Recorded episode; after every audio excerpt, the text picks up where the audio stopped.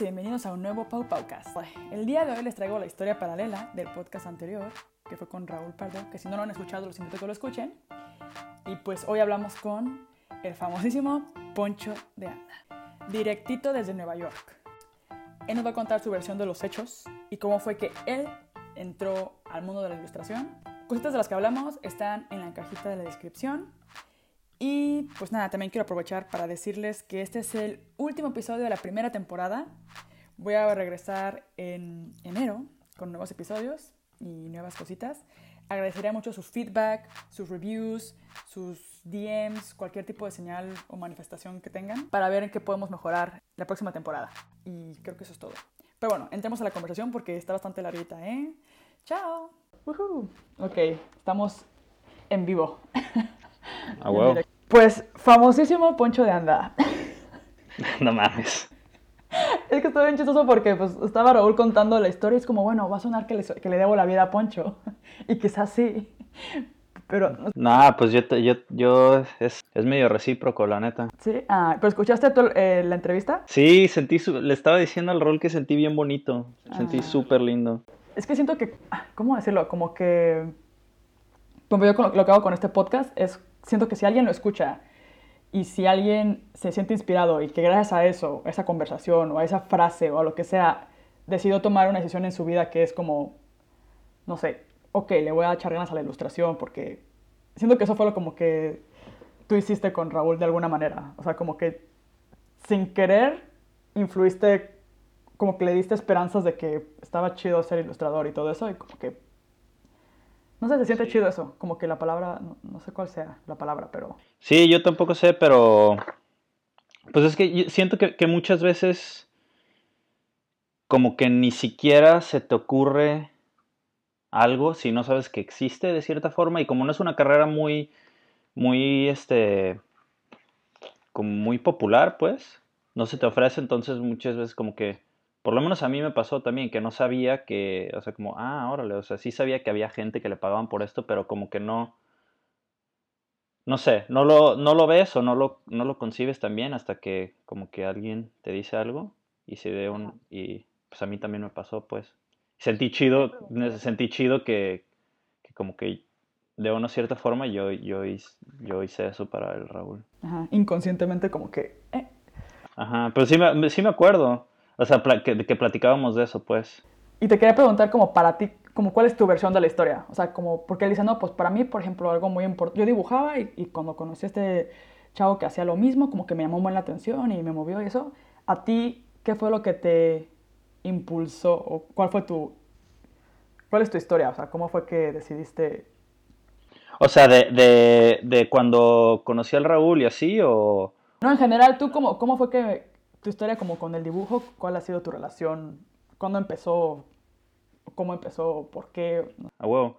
En cualquier momento, si, si me pongo demasiado platicón, dime, ¿eh? Porque me puede pasar que No, no, no. se me suelta la lengua y... No, hombre, este es tu espacio y al final, a mí me gustan los podcasts largos y me gustan las conversaciones como que, que entran hacia detalle porque tú que sabes que lo que dijiste influye, o sea, no sé.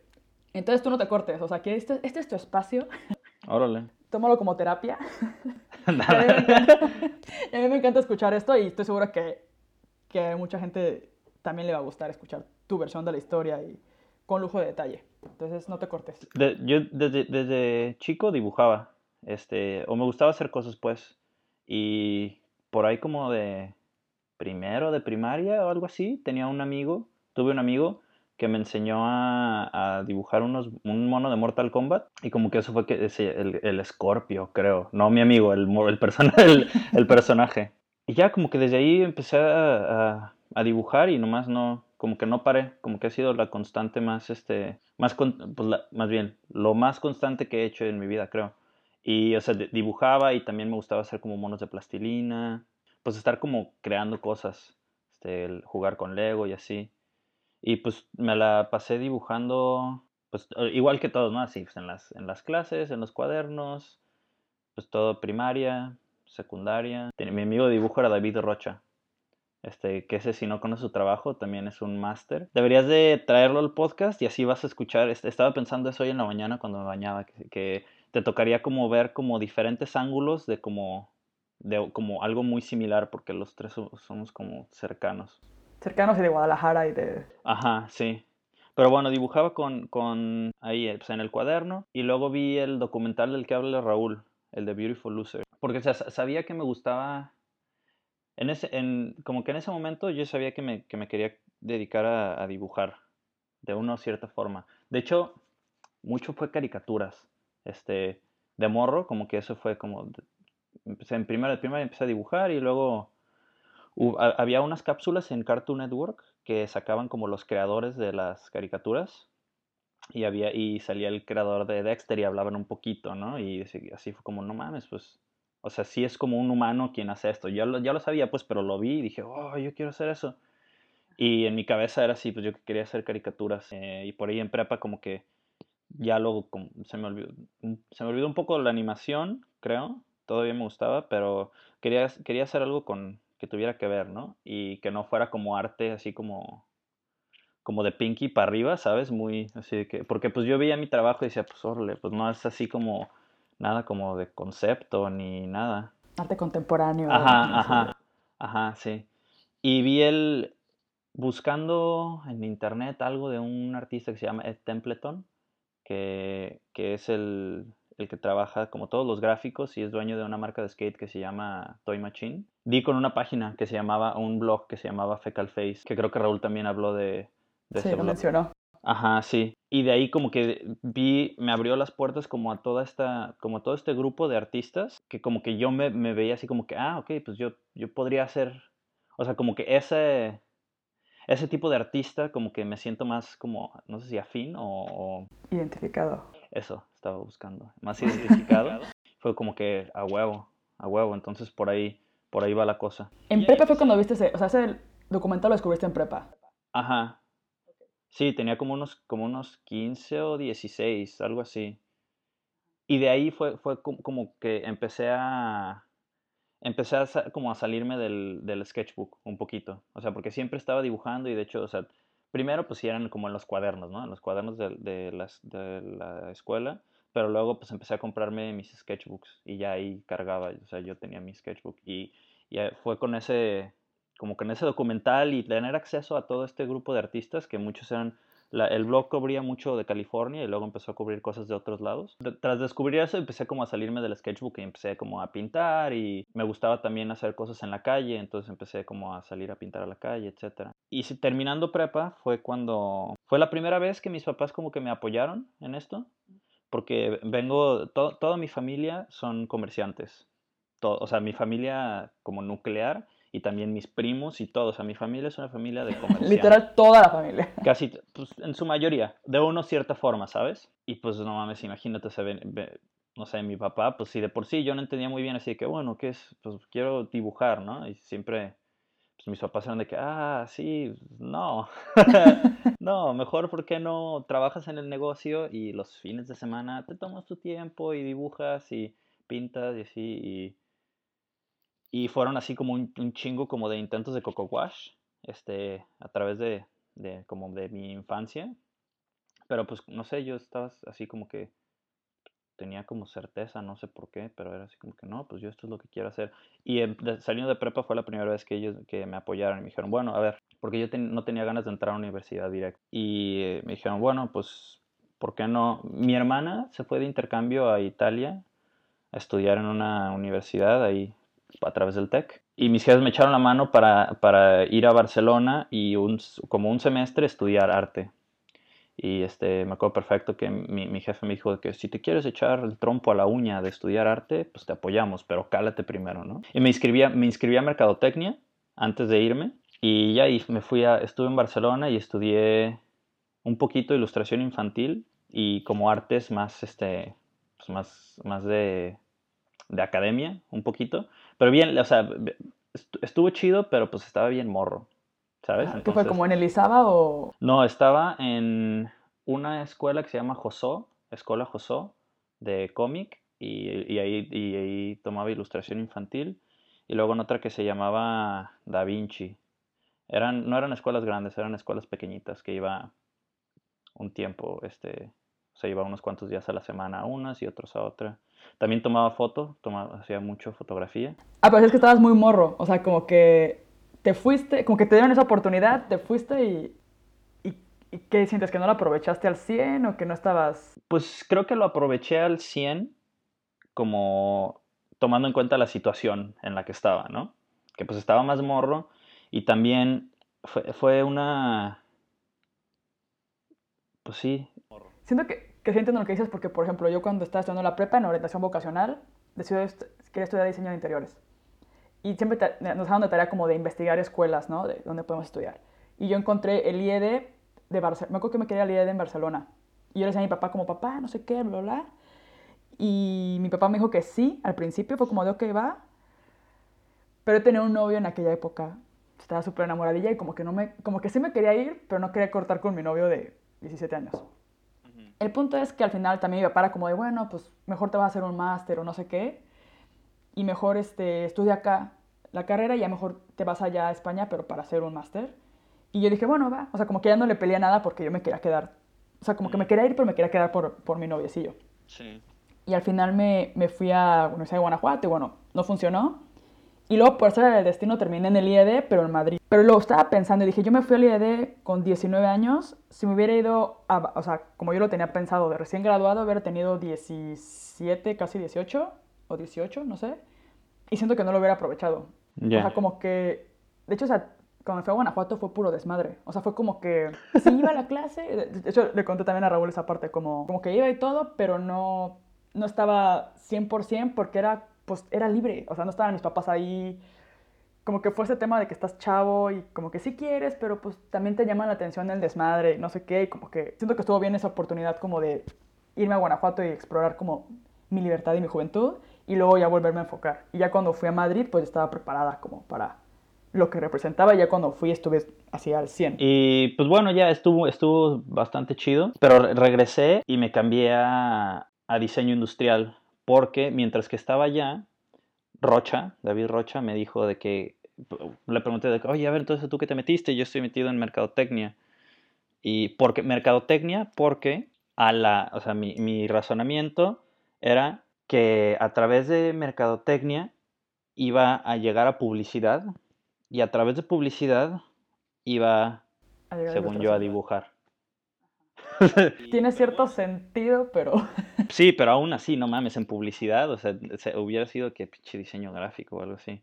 Respeto, pero este, pues no hubiera sido lo que me gusta, pues. Y David me dijo, güey, yo me metí a esta madre que se llama Ingeniería en Innovación y Diseño en, en la UP y ya me explicó cómo es. Me dijo, pues es como diseño industrial. Y yo, sí, ¿qué eso, qué eso, qué? Dijo, pues construyes cosas. Y a mí también me gusta, o sea, me gusta mucho hacer, cosas. Entonces vi y había estado esa carrera en el TEC y me, me, me, cambié. O sea, regresé de Barcelona y me cambié a diseño industrial en el TEC. Y en mi cabeza, eh, la idea que tenía era, bueno, pues esta es una carrera más, este, como más, menos ambigua, más, este, pues más segura y entonces hago esto y a la par trabajo también como, como mi, carrera como artística, ¿sabes? Para tener esto, es como una carrera más segura, lo, veía, ¿no? Como... Y ya, y ahí fue cuando entré al TEC y seguí, seguí dibujando, o sea, seguía dibujando y haciendo cosas y me, estaba muy concentrado en, en como en hacer muchas exposiciones. No, no, sé, no sé dónde sacaba energía o, eh, organización para, porque como que era bastante activo. Empecé a hacer, a, hacer fanzines y, y, pues, murales. Y ya, como a, mediados de, o, poco a poco me iba dando cuenta que, o sea, que el diseño industrial pues, sí me gusta, pero no era como lo mío, ¿sabes? Me empecé a dar cuenta porque empecé la carrera y como yo ya tenía, ya había estado haciendo como cosas con cuestión estética desde antes, pues ya tenía como cierto entendimiento de cosas, ¿no? Composición, uso de color, etc. Entonces empecé y era, pues de una cierta forma sí siento que sobresalía un poco, pero luego a la par fue pasando más la carrera y toda la gente empezó a crecer mucho más en cuestión de diseño industrial y yo me quedé, o sea, yo me quedé atrás, ¿sabes? Porque pues no, como que no me interesaba lo suficiente y no me llenaba lo suficiente como para estar proactivo en crecer, ¿sabes? O sea, yo estaba concentrado en crecer en dibujar y en, y en cómo, pues en, en la parte como de, de, de artística, que todavía, o sea, ahí ya entendía un poquito que existía la ilustración y así, pero así en cuestión de cómo, cómo, cómo comercializarlo, o sea, cómo, cómo funciona como, como business, pues no tenía ni idea, la neta. Es que, sí- es que sí, me dijo que está bien difícil porque, igual lo que hablaba con Raúl era como eso de que sin referencias, ¿cómo puedes saber si funciona o no funciona? Y cuando las referencias son como tan lejanas, ¿no? De que, pues era de que el blog que veías y poner una que otra foto, pero realmente, ajá, es- es que ilustración, pues no es, es una carrera muy reciente. O sea, siento que, yo no sé cómo le hicieron los primeros ilustradores para hacer ilustración. Mazo, es viejísima, ¿eh? O sea, este, no, nomás como que no, no, es, no es tan conocida y también en, México no, no, es, no es tanto, pero o sea, hay como, hay, o sea, ilustradores desde hace un chinguisísimo de tiempo. Solo pues como, como, ajá, pues son carreras que no son tan convencionales y más tipos, pongamos, siento yo en México que igual no se le ha puesto mucho al arte, pues entonces tam- tampoco se enseña y no, en su momento no, no, no existía, entre comillas, en México, ¿sabes? O sea, no sabía de su- no Sí, se sabía de- Como que existía, pero no se sabía de su existencia, pero sí existía. Sí, porque pues vi las caricaturas y todo eso, pero yo nunca pensé como de, ah, ¿quién hará esto? O sea, para mí era como, ah, pues voy a ver, eh, no sé, Dexter. Y lo veía y ya está, y nunca me ponía como, como niña a pensar como de, oye, alguien está dibujando estas cosas, ¿no? O alguien está animando esto.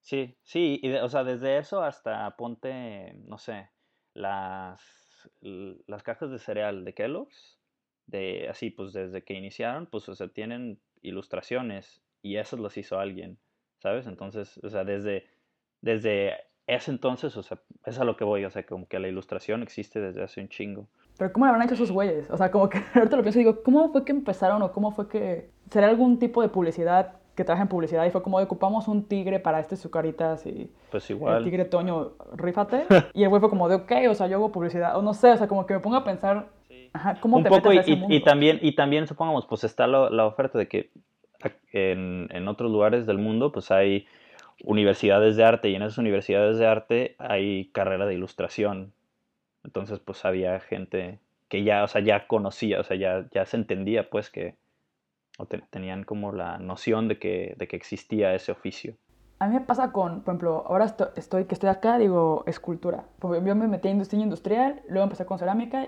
y ahorita estoy haciendo como esculturas.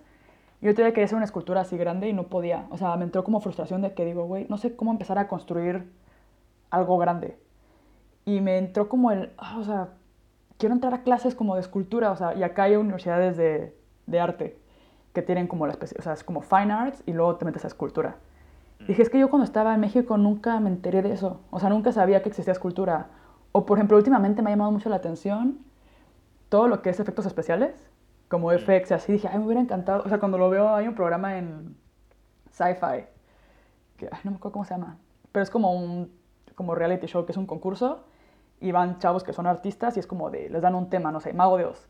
Y tienen que hacer como la escultura y hacer como los moldes y hacer la máscara de látex y lo tienen que hacer en tres días.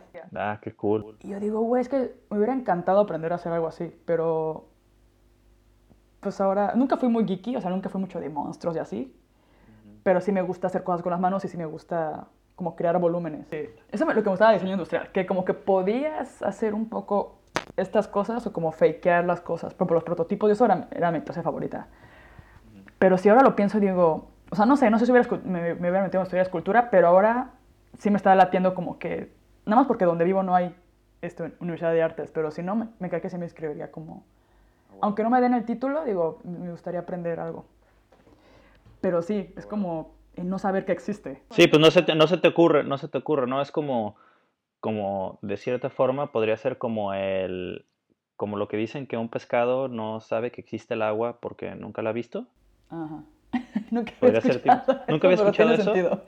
Tiene Sí, o sea que un pescado no, pues no conoce el agua porque pues está inmerso en ella, ¿sabes? O sea, como que hasta que ves algo muchas veces es como, ah, sí, De hecho, alguien este- hace esto. Sí. Ah, sí. Pero bueno, pues diseño industrial, este, todo, e- todo esto a la par, este, pues te digo, dibujaba y pintaba mucho con, con el Rocha, con David Rocha. Ese güey es mi amigo desde como los 13 y fue, fue mi, mi- creo que mi única amistad que salió de, de la primaria y secundaria que estudié en, en una escuela que se llama el Liceo del, el Liceo del Valle. Y pues salíamos a pintar, a dibujar, etcétera. Y, por ahí ya, ya empecé, empecé, a saber que, que, que, existía Raúl, por lo que él dijo de las bandas, este, Ajá. porque hacía toquines en su casa y él tocaba en una banda de metal, pero creo que no sabía que dibujaba, no, no sabía que Raúl dibujaba, solo sabía que existía y una, una vez, una vez me compró una playera que, que hice, este, y el güey, el güey me da risa porque el otro día estábamos platicando de cuando le di esa playera y según yo pues iba ahí y le di la playera y ya estuvo nomás, ¿no? Y el güey me dijo así que no, llegaste y nomás ahí de que bien pinche raro y te paraste enfrente y me diste la playera y, y luego me dijiste que gracias y te, y te fuiste o algo así y yo de que no mames, neta. dijo, que era, dijo que eras medio ermitaño. Sí, sí, este... Me dio en esa época de, de, las bandas. Que, que era... Que, me dio risa que dijo que era un huraño. Ah, huraño, ajá. Sí, y me, sí lo entiendo porque en esa época estaba, tenía muchísimos pedos de ansiedad y obsesivo compulsivo, ajá. de TOC. Entonces, así, no sé, para mí, me imagino que sí me, me veía bastante como robótico o estaba ahí como me, medio raro porque pues, estaba de la verga. Estaba de la verga. Este, entonces, justo también te iba a decir, cuando fui a Barcelona, pues sí lo aproveché y todo, pero también estaba como, pues tenía esos pedos. Creo que es como problemas de ansiedad. ¿Hacia qué? Como que qué te generaba. Uy, no, pues eso podría ser todo otro, otro podcast, pero tenía problemas de ansiedad y, y, y de TOC, de, de, este trastorno obsesivo compulsivo, no en la forma en la que lo, lo más común del TOC es, este, supongamos, lo que la gente piensa es de que, oye, a esta persona le gusta tener todo ordenadito. Pero no, o sea, pues el toque es una madre real y le causa sufrimiento a un chingo de gente y es horrible. Pero lo más común es, este, supongamos, lo que la gente piensa es como, supongamos, lavarte las manos, ¿no? Que ven a la gente que se... Mames, ese cabrón que se lava las manos un siete veces, ¿no? o, rojas, que que, ajá, o que tiene que abrir y cerrar la puerta ocho veces, ¿no? Pero ahí, pues hay como, como gran vari hay, hay mucha más variedad de TOC y, y, y hay unos que suceden como que todo es mental, que no hay ninguna como compulsión física, ¿sabes? O sea, el lavarse las manos y el que ves que el, que el güey está ahí de que todo trabado lavándose las manos, eso no pasa físicamente, eso pasa a través de pensamientos en tu cabeza. Entonces la persona se puede ver normal, pero por dentro está así de que pues, está así en, un, en un gran nudo de, de pensamientos horrible. Y en esos tiempos yo estaba así, estaba de que con el agua al cuello con esa madre, entonces sí me imagino que estaba así de que todo trabado, de que, oye, hola, bueno, bye. Tengo que me lavar las manos. pues sí, no, no, era, no, era, no, era, no, era, no era nada, yo nunca tuve como, como ese pedo de compulsiones físicas, pero que de hecho un shout igual y un, un shout out para alguien, si tiene pedos de eso, que se lo trate, que busquen, que busquen ayuda, hay un chingo, un chingo de ayuda, ahí nomás lo, lo aviento como al al infinito, que si tienen problemas de algo así, que... Sí, sí, de hecho si no te importa como hablar de eso, a mí, o sea, como que es algo personal, siento, pero mm. si te, por ejemplo, yo nunca, en general nunca he tenido problemas como nada hasta recientemente. O sea, que siento, no es diagnosticado, pero siento que he tenido problemas como de ansiedad. No sé si tengas como algún tip o algo así como qué te sirvió a ti o cómo lograste vencer eso. Pues para, la cuestión es que, y también, o sea, no soy un experto, pero la, cuestión y basado en mi experiencia, pues la ansiedad viene, o sea, puede, puede venir desde diferentes, como, hay diferentes cosas que la pueden causar, ¿sabes? Entonces, pues ahí también es, depende, pues, qué es lo que, qué es lo que a la persona le causa la ansiedad. Pero a mí en concreto era, era este pedo de, de, del trastorno de obsesivo compulsivo. Pues lo saqué adelante a través de, uno, yo investigar qué chingados me estaba pasando, porque sí llegué a ir con muchos terapeutas y me decían como que, bueno, sí, tienes, tienes pensamientos obsesivos y así, pero nunca, nunca se trató como, como realmente como se debe, porque en esta cuestión hay, hay estudios y hay formas en las que, basado en, en la ciencia y en los estudios, es la forma en la que se tratan este tipo de problemas y tienes la mejor, este, la mejor respuesta. ¿Sabes? Pero a mí nunca, nunca, nunca, nunca se me ofreció eso hasta más después. O sea, y tuve, de, estos pedos los tuve como casi por una década. más o menos. Entonces yo leer un chingo y buscar si de que a ver qué chingados es esto y en internet.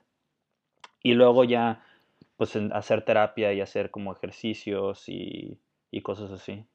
Y ya, pues lo saqué adelante. También dicen que, concretamente del, en esto del talk, que hay veces que como que como llega de la nada, también muchas veces medio que se va de la nada. Entonces no sé si también eso tenga que ver, que después de un chingo de tiempo ya fue como de que, bueno, pues ya estuvo, bye. Este, no es algo que se te quita al 100%, pero sí se vuelve algo como, no un problema. sí, igual podría, o sea, podría platicar más al respecto, pero, pero si no, también me gustaría como, en dado caso, como si apuntar, apuntar ciertas cosas y tener como unas notas, de, porque hay como una forma muy, muy, muy sencilla de explicarla. Pues sí, yo creo que, bueno, si alguien quiere pasa por algo así, ocupa como consejo, pues que contacten contigo y yo creo que está padre hablar con alguien que ha pasado por algo parecido.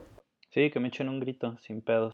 Pero bueno, pues, pues por ahí sabía que existía Raúl, ya después de esta, de esta pausa informativa. sí. Eh, conocí al Raúl y me salí una, un semestre de la universidad porque me aceptaron en una residencia artística con el güey que, que, que se encargó de desarrollar el mundo de Adventure Time. El güey se llama Daniel Bandit o Ghost Shrimp también. Y, y la residencia artística era, es, el güey vive en un bosque y se está construyendo su casa y una vez al año acepta unos cuantos artistas de alrededor del mundo y vas y acampas y mediodía le ayudas como a desarrollar la tierra y como la propiedad y mediodía dibujas. Todo pues acampando y así. Y no alcanzaba a regresar a la universidad, entonces pues fue así como que, pues, ni pedo. Me acuerdo perfecto, sí, me acuerdo perfecto, ahí también estaba, pues ahí tenía que, creo que como unos 22. Entonces todavía, pues, vivía en casa de mis papás y de una cierta forma, pues, ellos tenían algo de autoridad, ¿no? Y me acuerdo perfecto que bajé a la cocina y cuando me dijeron que sí me habían aceptado, porque ya pues, les había platicado a mis papás que había que había aplicado y la chingada. Y me senté y le dije a mi papá de que, oye, pues ya pues, me aceptaron en la residencia, de que, ah, no mames, qué perro, no sé qué. Ahí yo todavía ya, ya me había como revivido la, la idea de que quería hacer caricaturas. Y era así como mi, así, como caballo, casi casi estaba así con esas madres que no alcanzas a ver para ningún lado, más que para enfrente. Y me dijo así que, ah, pues chido, a huevo, felicidades. Y dije, pero, pues el pedo es que no alcanzo a regresar a la universidad. Y ya me había dado de baja una vez un semestre para, para, ir a trabajar a Nueva Zelanda y viajar con unos amigos. Entonces, este, y en fin, ya le dije. Y me dijo, pues, pues ya, pues no entres este semestre, ¿no? Pues es lo... Y yo así de que, no mames, pues, no esperaba que me dijeras eso, pero sí es lo que yo pensaba. Ajá, y me dijo de que sí, pues sí, pues esto te sirve más para, para lo que quieres hacer que, que la carrera, pues, a la chingada. Y ya, me salí un semestre y fui a la residencia y luego me quedé trabajando, freelanceando. Y ahí también fue como cuando ya como, como que cada vez se iba como compactando, destilando más la idea claramente de que ah, esto, es a esto es a lo que me quiero dedicar. Y, y después de desatrasarme, regresé y caí a la generación de Raúl en el TEC. En Putiza nos hicimos uña y mugre. Sí, en Caliente. Cayó como un proyecto en el que fuimos... Y yo ya, por ahí creo que yo también ya sabía que dibujaba. Sí, ahí yo ya sabía que dibujaba. Entonces era un poquito medio un como, ¿sabes? Como medio que hacemos, no sé, a los dos nos gusta esto, ¿sabes? O sea, yo sin hablar con él, pero sé que, ay, este ese güey y ese güey como que también medio le hace este pedo. Y hicimos un proyecto juntos de la escuela y pues de ahí en adelante creo que todos los proyectos ya de la escuela los hicimos juntos. Y luego empezó la onda de, hicimos lo de la sociedad secreta. Entonces, o sea, llegó un tiempo, por unos cuantos años, veía a ese güey más que a mi novia. Y pues, pues nos convertimos como en un dúo dinámico. Neta era perrísimo. Era súper, súper, súper chido. Sí, como encontrar a alguien que tenga como que tus mismos intereses y como que congenes también. Sí. Yo estoy, estaba pensando el otro día como de... Estaba intentando recordar si en mi clase había alguien que dibujara muy chido. Como que, a ver, había alguien que tuviera como estos talentos y creo que no. O sea, no logro recordar como alguien que dijera, ah, este güey va a ser un artista o no sé, como que con ese perfil. Como que será difícil pues, pues encontrar a alguien. Yo también no tanto. En mis salones. O sea, el Rocha y sigue, lo sigue haciendo. Raúl también. Pero ¿sabes qué? ¿Sabes qué? Sí. No en mi salón, pero a mí se me hace bastante peculiar que la gran mayoría de, de, de amigos míos, como que pertenecemos como a, a un círculo de amigos y como sus círculos colindantes. La gran mayoría terminamos haciendo cosas en las industrias creativas. No sé por qué. Y no es como que todos íbamos a la misma escuela, o sea, en diferentes escuelas y así, pero como, como una, pues sí, como un pequeño círculo social, no sé, que terminamos haciendo cosas. O sea, hay, no sé, ilustradores, fotógrafos, gente que hace video, música, este, que pintan, eh, no sé, como un montón. Eso me hace bien cool. Sí, yo también, de mis mejores amigos son, eh, por ejemplo, una, eh, mi mejor amiga Janet, ella hace como video documental y esas cosas. Y luego tengo otro amigo que hace también documental, pero de deportes extremos. O sea, esos eran mis amigos de la prepa y así. Pero sí, encontrar gente con tus mismos... Siento que es bien importante eso. Como que te ayuda a mantenerte con la mente así como que súper... Sí, no mames, súper, súper cabrón. Creo que el estar como... El formar parte como de una comunidad es es súper importante, por lo menos para mí, me he dado cuenta más recientemente estos últimos años. Sí influye, ¿no? Como que tu red de contactos, eso de dime quién, con quién andas y te diré quién eres, es súper real. Sí, sí. Y, y, luego también han dicho que como que tú eres la mezcla de las cinco personas con las que más estás, algo así. Ajá. Hay un dicho. Pero también, o sea, en cuestión, en cuestión como, por lo menos para mí, en cuestión eh, profesional, pero también como cuestión emocional, siento que es así, por lo menos para mí es súper importante este, sentirme como parte, como que tengo una cruz que me respalda. A mí me ha faltado eso mucho ahora que estoy acá en Alemania. Y siento que también por eso me hice el podcast. O sea, fue como, ocupo hablar con gente creativa. ¿Cuál es el mejor pretexto para empezar a, a, contactar con gente y así como que tener conversaciones de este estilo? Porque, o sea, lo estoy haciendo como terapia para mí misma, te lo juro. Es como ah, wow. un acto medio egoísta, pero al final sale otra gente. Está cool, ¿no? ¿no? hay pedo. Si lo, si lo pones de cierto, así como si lo ves a través de ciertos lentes, pues todo lo que hacemos tiene un fin egoísta, ¿no? Hasta, no sé, a la gente que le gusta regalarle cosas a alguien, pues lo hace porque le gusta hacer eso, o sea, siente chido cuando lo hace, entonces al final de cuentas el... O sea, si lo pones como de cierta forma, pues sí, todo, todo es egoísta y está bien, ¿no?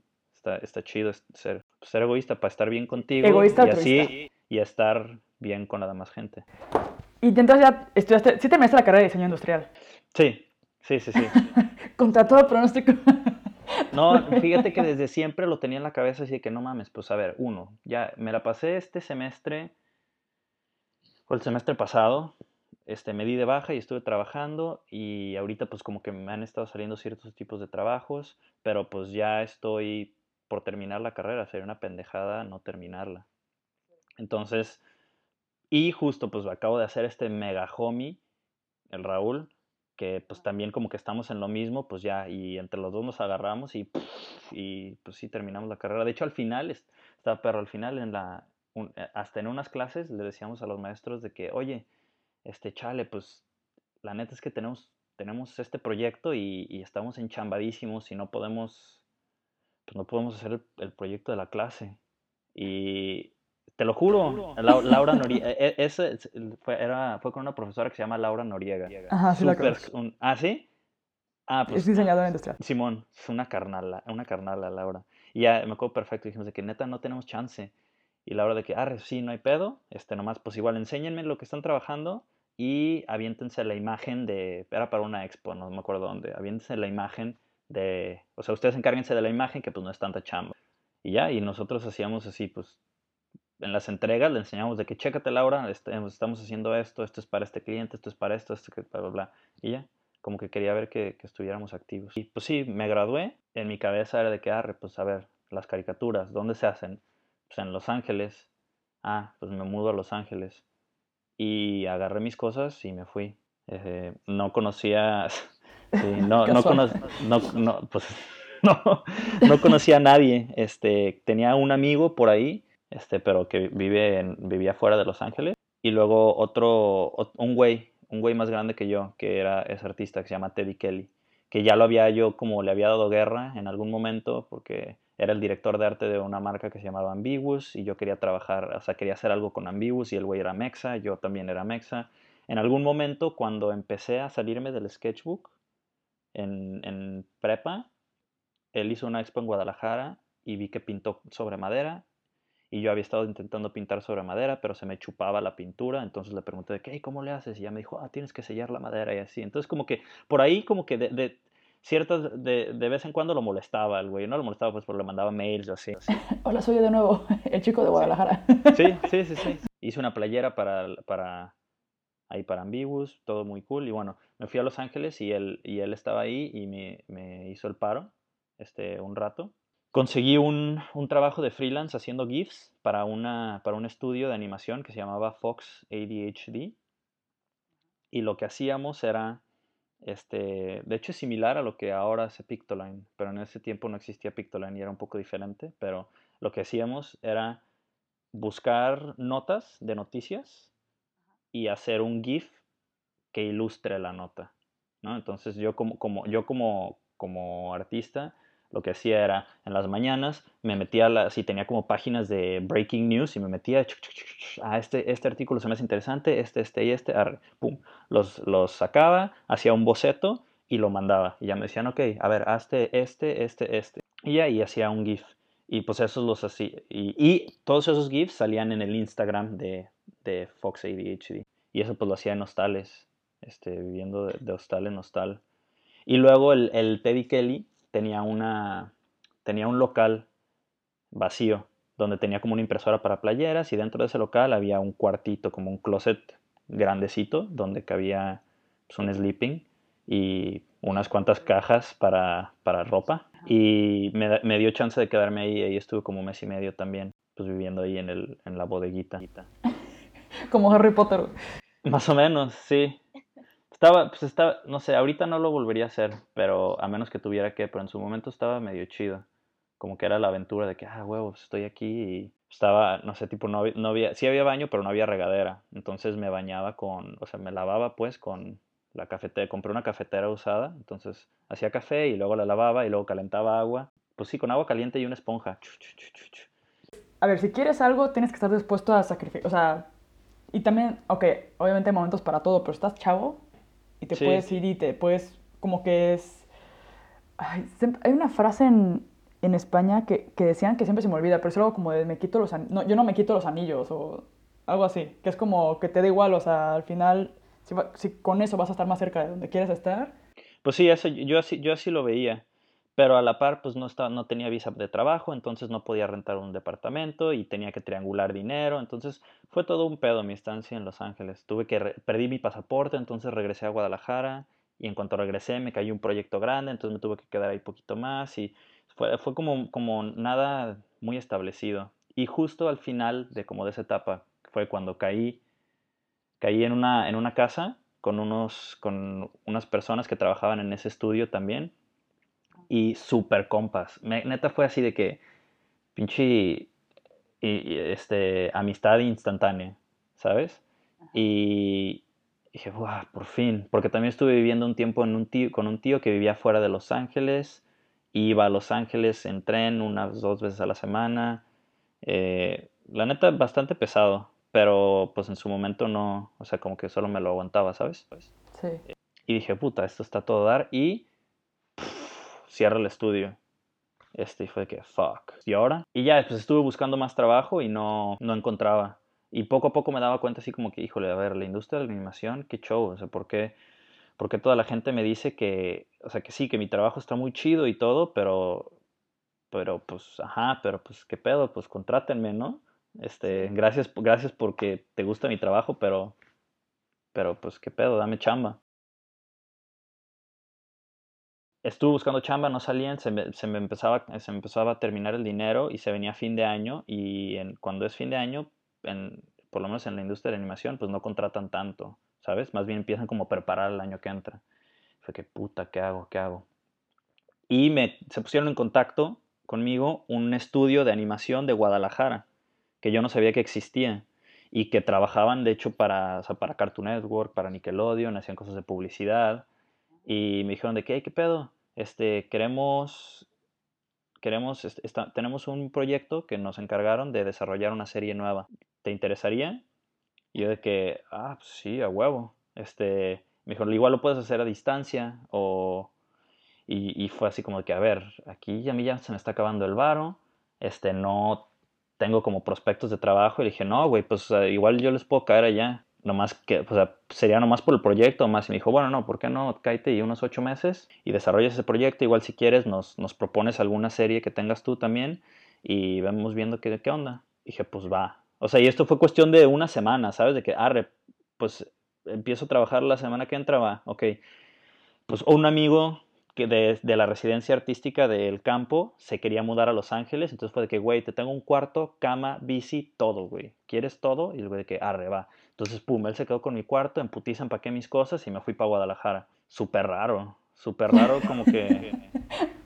De repente vuelves a tu casa y es como de, de repente hay un estudio de animación en Guadalajara, es como, what the fuck. Sí, sí, y era bien raro, pero la neta, el, el trabajo que me ofrecieron ellos era mi trabajo así, el que de morro cuando vi el, el, la cápsula esta que salió el creador de Dexter, o sea, el trabajo que yo quería desde esa edad me lo ofrecieron, o sea, ese era el trabajo que yo quería hacer de, de, de, de niño chiquito, entonces así como que está bien raro que como algo positivo, o sea, como una, como un step up en mi carrera, signifique regresar a donde, de donde me fui. Ajá, volver a los ¿Sabes? inicios. Ajá, estaba, estuvo raro, pero bueno. Este, pues ya regresé y estuvo, estuve un rato ahí en, en este estudio que se llama Mighty, Mighty Animation. Este, hacen cosas perrísimas, bien, bien chingonas. Pero aparte de eso que te dijeran como, de, oye, pues si tienes alguna, o sea, como, ¿cuántas personas ahora mismo nos estarán pensando como, de, oye, me encantaría poder hacer una nueva serie de televisión, ¿no? O sea, como... Sí. Sí, pues sí, este, la neta... Con la posibilidad de que saliera en Cartoon Network o lo que sea. O sea sí. Sí, bueno, eh, no, no, era así, o sea, lo que me ofrecieron era yo, yo proponerles una serie y luego, o sea, produ produ producir, producir lo, que, lo que sea que, que, se propusiera, si es que había algo interesante, y bueno, ya después entonces puedes tú proponérselo a un, algún canal o algo, o sea, este, no, no es en No es absoluto, no es enchilame otra, pero era de que, güey, pues proponos algo y desarrollamos la propiedad intelectual para entonces después ya como poder ofrecerla al mercado. Pero bueno, eso ya es algo, ajá, es, es un paso Sí. más cerca de que salga. Sí, no mames, o sea, era, era mi, mi trabajo de ensueño, o sea, mi trabajo de los sueños. sueños. Porque justo el otro día estaba viendo Hilda, la serie esta que salió en Netflix, que es este ilustrador que lo estaba viendo y dije, güey, qué bonita. Bueno, eso y, y con el soundtrack de Grimes, y bueno, fue como de, está demasiado bueno esto. Y dije, ¿cuántos ilustradores talentosos no habrá ahorita queriendo como que algo así? O sea, como que, Sí.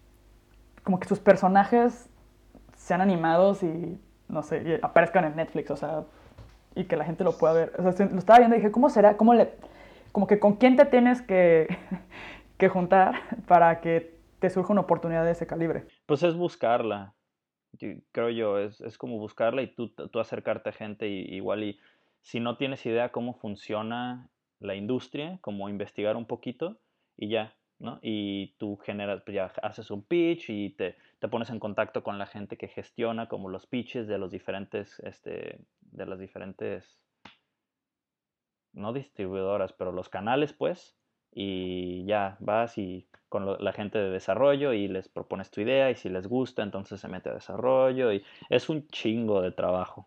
Sí, y como burocracia, ¿no? De, de que la gente lo tiene que aceptar y la otra gente lo tiene que ver. Y, Ajá, sí. O sea, muchos filtros, pues, que hay que pasar. Sí, un montón. Eh, y pues ya estuve ahí en, esta- estaba en el estudio, pero la neta es que no estaba tan contento. Este, y me di cuenta que no era, o sea, como que, como que algo no me, sa- al- al- algo no, no me hacía estar como, como sentirme lleno, ¿sabes? Y así que sí estaba yo de que, "Oye, a ver, pues qué pedo, pues llevo, este es como mi sueño y por qué, por qué no estoy contento, ¿no? Ya después como que em- em- empecé a entender por qué, pero pues ya, en- en- mientras que estaba en, en el estudio, como que, pues me empecé a dar cuenta, uno, que, que como que yo no, como artista, no soy tan versátil. O sea, había gente ahí en el estudio en el que era de que, hey, ¿qué pedo? Haznos este, 50 diseños de este estilo. Ah, va, y luego tenemos otra referencia y ahora cambia de estilo a este estilo. Y, ¿sabes? Y eh, máquinas de dibujar. Y yo era así que, arre, pues no, pues yo sé dibujar como yo dibujo y ya, ¿sabes? Ajá. O sea, no me salen otras cosas. eh, O que o quedo súper chafa. Y este, decidí, como que estaba viendo qué hacer y, y se me ocurrió meterme, pues a ver, si me estoy, o sea, si llevo como todos estos años dedicándome a algo, ¿por qué no como hasta como por respeto a eso, como meterme a estudiar, o sea, porque todo en realidad lo he estudiado por mi cuenta, he sido autodidacta, menos lo de Barcelona, pero pues que estaba bien morro y ahí con los cables bien cruzados. Y... pinche, cortocircuito en la mema. Y ya, y me metí a, me metí a hacer una, una, una, maestría en ilustración en Nueva York, que es en donde estoy ahorita. Una, una maestría de, de, dos años. A toda madre, estuvo súper chido. Y fue cuando me, me, di cuenta que, como que aún así que sí me gusta la industria de la animación, pues me gusta también como muchas más cosas y me llena, me llena mucho hacer cosas que no, que estar de lleno en la industria de la animación no, no me permite. Este, y muchos, pongamos, en, en, la animación es de que, a ver, haces un personaje y haces un, este, un florero y una silla y luego haces un fondo y luego lo pasas para que otra persona una todo eso y así, pero no haces como cosas, no haces como una ilustración completa tú, no te encargas de que, a ver, yo voy a hacer el boceto, línea, colorear y terminarlo, ¿sabes? No hay mucho de eso. Eh, y, y, también, pues en cuestión como formal, como, como por lo menos la animación comercial, pues es una línea de producción. Tienes que tener como reglas para que luego cuando le, expliques a alguien de que tienes que hacer que este personaje se mueva así, como que tenga sentido, ¿sabes? Y mucho de que a mí me gusta o me entretiene es como jugar con diferentes perspectivas y con cosas que igual y no funcionan en la vida real, pero en la ilustración si lo ves funciona. Y eso reproducirlo y animarlo, pues a veces está más cabrón cuando se tiene que animar como una fábrica, ¿no? Y pues todo eso me fui dando cuenta en el primer año de la maestría y no mames, la pasé súper mal el primer año. Estuve estaba bien triste, bien cabrón. Como que se me cayó por, por, por, todo, por un chingo de años, desde que fui así bien morrito, mi, como mi faro de luz, de pinche, sí se llama así, ¿no? Los de los barcos, lo que les dicen a dónde ir. ¿Sí se llama faro? faro? Ajá, pues mi faro era la animación, o sea, eso era lo que quería hacer. Y eso es lo que me hacía ir para adelante. Y mientras que estaba envuelto en todo este pedo de ansiedad y toque y depresión, eso era lo que, lo único, como la única certeza que tengo y de lo que me agarraba era que quería hacer, ¿sabes? O sea, que eso es lo que yo quiero hacer. Que algún día ibas a ser un animador, ibas a tener. Pues sí, eso, eso es a donde iba. Y no mames, pues se me, se me derrumbó ese faro y fue así como de que, ah, su puta madre, ahora... y, ahora, y ahora ¿para dónde voy, sabes? Este, sé que me gusta dibujar, pero llevo todos estos años yo mismo, como quería hacer animación, me entrené a medio hacer trabajo que fuera como que encajara en la animación. Entonces sé que tengo los ingredientes para trabajar ilustraciones, pero no sé bien mezclarlos o, no entiendo qué chingados. Fue, fue un año bien pesado. El primer año de la maestría. El primer año de la maestría. O sea, fue como ese momento en el que te diste cuenta que, ok, no es animación, es como, no es como que literalmente un fracaso, pero es como en tu cabeza es como, ok, güey, o sea, como que tengo que empezar de ceros, o sea, entre comillas, ¿no? Y se siente gacho porque sientes que perdiste el tiempo, pero realmente no lo perdiste. Pero en ese momento es como, sí, o sea, tengo que empezar de ceros como un nuevo proyecto que ni siquiera tengo claro cuál es. Sí. Tuve suerte que yo siempre, o sea, nunca dejé como la ilustración al 100%, entonces sí la tenía ahí, pero te digo, no, como que mi, no, no sé, de esa es mi, mi, manera más fácil, de, más entendible de explicarlo. Como que sabía que tenía los ingredientes para hacer una ilustración muy chingona, pero no sabía mezclarlos. Pues sí. Y todo esto, pues a la par, pues todavía como si, siguiendo en contacto como con, con, Raúl y con David. Y como parte de eso de, como lo de, de tener como unos a tus amigos que te respalden y así. Pues eso está bien perro, por el, con el celular y así, como que nos hemos mantenido en contacto. Pero no mames, no sé por qué como que di la vuelta para ese tema. bueno, ya, terminé la, terminé la mejor pausa y regreso a lo que iba. Este, terminé la, el segundo año de la maestría, estuvo perrísimo. Como que ahí fue cuando como todo ya me quedó, me quedó un poquito más claro.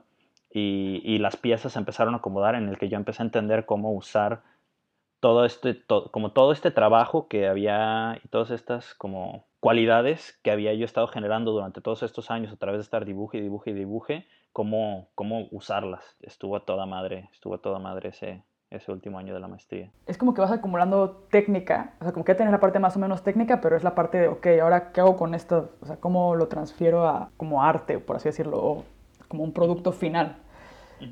Y sí es como un tema bien amplio. Sí.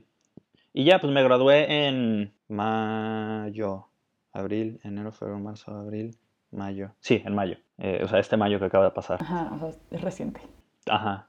¿Y decidiste quedarte en Nueva York? Sí, mínimo un año, porque todo el tiempo que he estado aquí estaba, pues estaba con unos gogles de la maestría, ¿sabes? O sea, solo estaba en eso.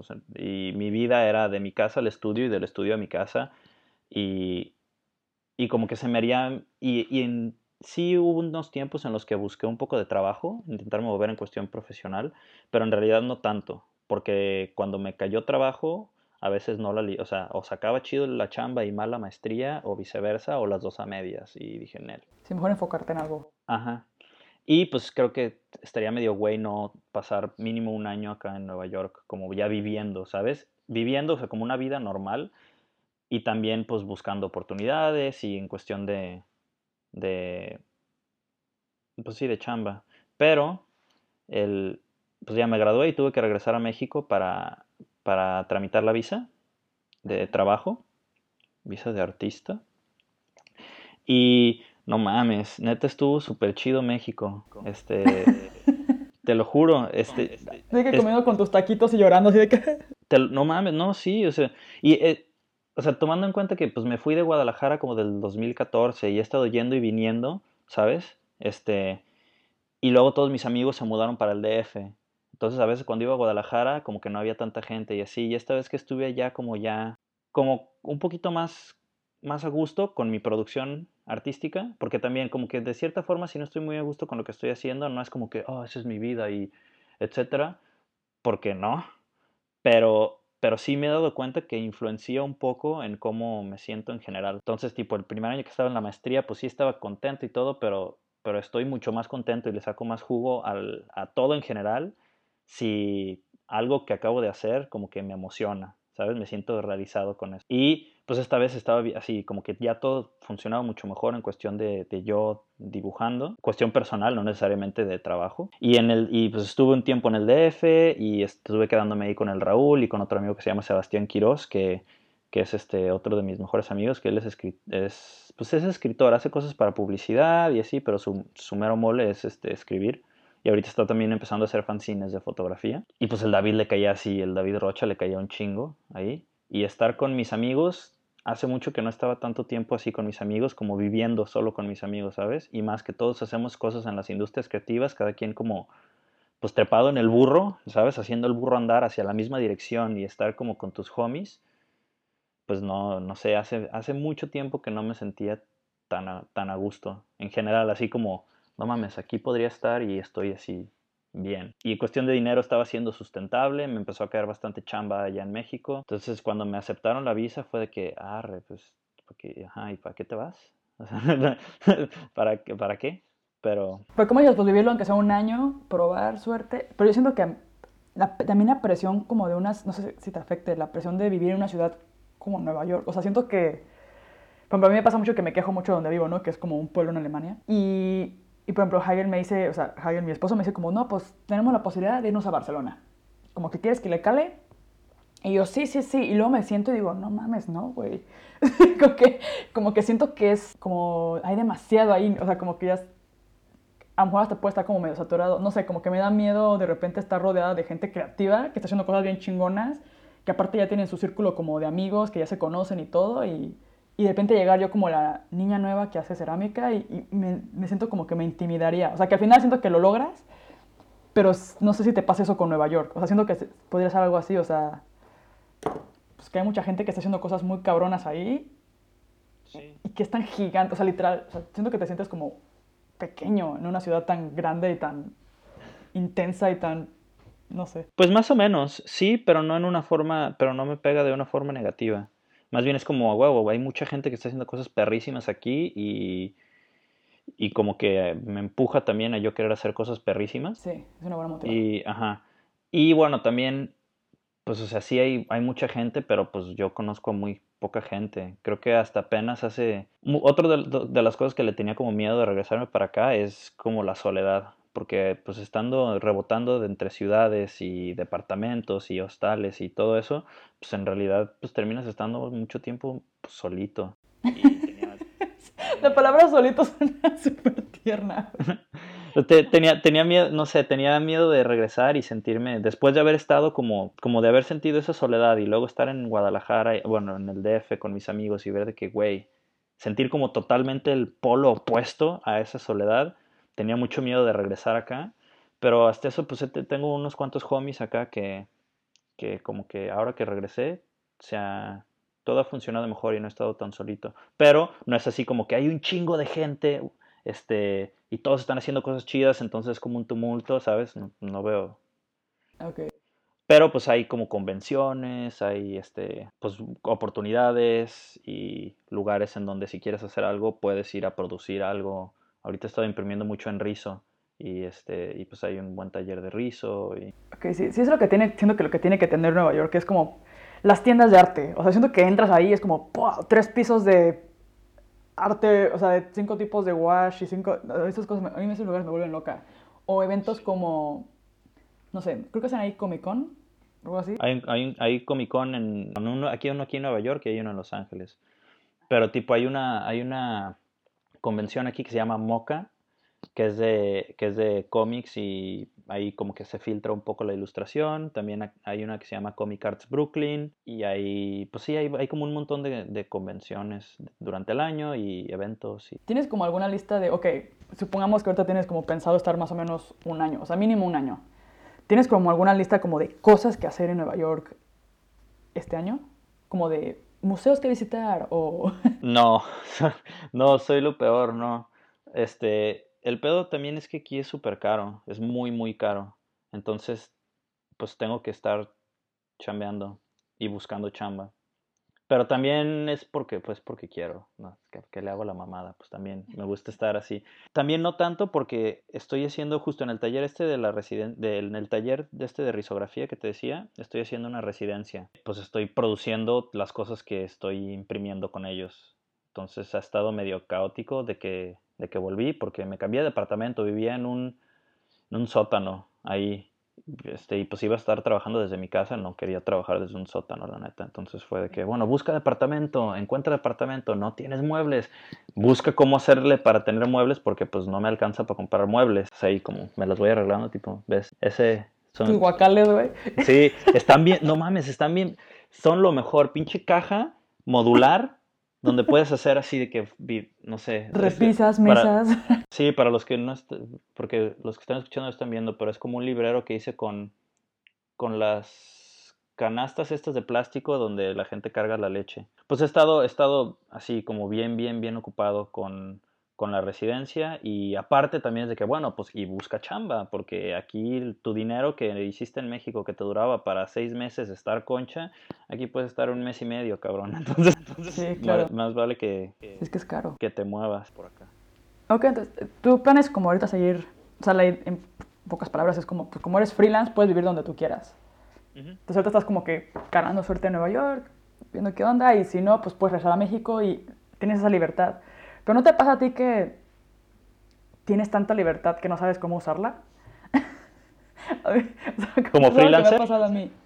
Sí, como que, por ejemplo, a mí me pasa que tengo eh, tanta libertad que a veces no sé en qué enfocarme y a veces no sé qué hacer. O sea, que hasta es negativo. tu cara como de, what the fuck. No, no, no, no, no, no, no, no. Le hago así, así, en, en cuestión de que concuerdo al 100% ¿Ah, con lo que dices. Sí cabroncísimo. ¿Y tú qué haces para, como para solucionar eso o qué? ¿De la libertad? no, sigo, sigo trabajando en ello. Por ejemplo, ahorita siento que, por ejemplo, siento que lo que debe, mi lógica me dice, a ver, güey, enfócate en el podcast, enfócate en, en, por ejemplo, quiero empezar a hacer una serie que se llama Make Monsters With Me y la idea es ya como en vivo, porque tengo un canal de YouTube. es una de mis cosas que también empecé como a experimentar. Pero me di cuenta que estaba como, el canal estaba muy, hacía como vlogs como de mi vida creativa. Era como de, hoy voy a hacer un monstruo y como que contaba un poco lo que pasaba y si salían mal las horneadas o lo que sea, como un poco el proceso. Como que era un behind the scenes de la vida de un creativo. Pero me di cuenta que la neta, pues no está tan interesante. O sea, como que... ¡A huevo! ¡Qué perro! ¡Qué chido! Yo sola en un taller haciendo un monstruo. Es como, mm, ok, llega un punto en que ya no está tan divertido. Entonces dije, bueno, este, me, está, por este, me está latiendo este tema como de conectar con la gente y a través del podcast y eso. Dije, me gustaría hacer algo como que conectemos ya a nivel como ya en vivo. Entonces la idea es hacer como, que esto lo quiero hacer ahora que voy a México. Voy a México en febrero y marzo. Entonces mi plan es ir, eh, nos invitar a alguien y hacer como un monstruo mientras hacemos el monstruo. Platicar. platicar de algún tema, o sea, elegir un tema. Entonces no es tanto como, una, tanto como el podcast, que es una entrevista, sino que es como elegimos un tema y hablamos. Es como un... ¿Has visto esos...? No, no creo que tú lo hayas visto, bueno. O si lo viste, ¿por qué lo viste? A ver. Los, esos videos que son como de Get Ready With Me, que hacen como las chicas que hacen tutoriales como de cómo maquillarte y así, de repente hacen un Get Ready With Me y invitan a otra chica que también hace tutoriales de maquillaje y lo que hacen es que se maquillan juntas al mismo tiempo y hablan de un tema. Entonces por eso a este le llamé como Make Monsters With Me. Pero ¿sabes cuál sí he visto? Hubo, un una vez que no sé cómo llegué a estar viendo videos de la morra que se llama Yuya. Y, como que me, me, me, llamó mucho la atención, así de que, ¿qué pedo con esto? Y vi, no sé, sí me pasé como unos 45 minutos viendo videos de esa morra, así como, hmm, me, dio, me dieron mucha curiosidad. Sí, a mí también me, yo también me he visto viendo Yuya. ¿No has visto uno? Ese, esos me, me encabronan. No sé por qué, pero unos de que hacen comida, pero chiquita. Así de que, bueno, ahora vamos a hacer una ah. hamburguesa. Y es así de que una cocina chiquita y se ven unos dedos con unas pincitas y una pinche carnicita y luego el pues panecito. como los japoneses, ¿no? Ay, no sé. Sí hay mucho contenido eh, como basura, o sea, porque siento que YouTube es una buena herramienta, pero al mismo tiempo, no sé, o sea, como que si no lo usas bien o lo que sea. Por ejemplo, el creador de, de uno de los que hacen YouTube dijo como que estaba buscando gente con experiencia que hiciera su canal, porque había muchos chavitos haciendo videos y los chavitos no tienen ni idea, o sea, la neta como de nada, solo cosas más superficiales. Entonces, los canales que funcionan, que, le, que, que, YouTube quiere que haya más, es como más canales de mujeres y más canales como de gente, como, pues sí, como que pueda compartir su experiencia o como que den tutoriales. O que, tengan propuesta, que, no sea nomás como... Ajá, como de me maquillo para verme súper guapa, para cómo maquillarte para ir al antro y conquistar al chico ideal. Es como, güey, eso no, no está creando, haciendo cosas, o sea, no está trayendo nada bueno al mundo. Entonces, siento que digo, no es lo que, yo no busco tampoco cambiar el mundo, pero siento que está padre generar contenido que inspire a hacer cosas que mejores a la, gente. Sí. Exacto. estaba pensando de eso de que, ¿por qué te estoy contando eso? Ah, por la, por la, por la libertad que tenemos de hacer lo que se nos hinche un huevo. este, yo lo que hago es, me pongo, me pongo reglas, así, me, como que me voy encajonando yo mismo. Desde en proyectos hasta, supongamos, en qué voy a hacer al día. O sea, tengo que, tengo que sí ser como disciplinado, ¿sabes? Y tengo un, planeador en donde diario pongo así como las cosas que quiero hacer y al final lo que sí hice le pongo palomita, lo que no hice lo tacho. Entonces así tengo como una... Y tengo una semana por hoja, entonces así como que tengo como una vista este, de águila, de un poquito de, cómo ha estado mi productividad, este, ajá, empiezo a me gusta empezar a trabajar entre 8 y media y 8.45 y ahí en el planeador tengo una partecita en donde si empecé a trabajar lo que quería, le pongo palomita, si no, le pongo tache. Y así también voy viendo, de que, a ver, cabrón, ¿qué pedo, güey? Esta semana, pinche dos días, empezaste a trabajar tarde. Tienes 53 taches. Ajá, sí. O sea, hacer, hacer lo mismo, hacer como la función del jefe que está ahí, de que, como checando que sus trabajadores trabajen chido, pues eso intento hacerlo yo. Y en proyectos también es de que, a ver, bueno, pues esto, ok, ¿cuánto va a ser?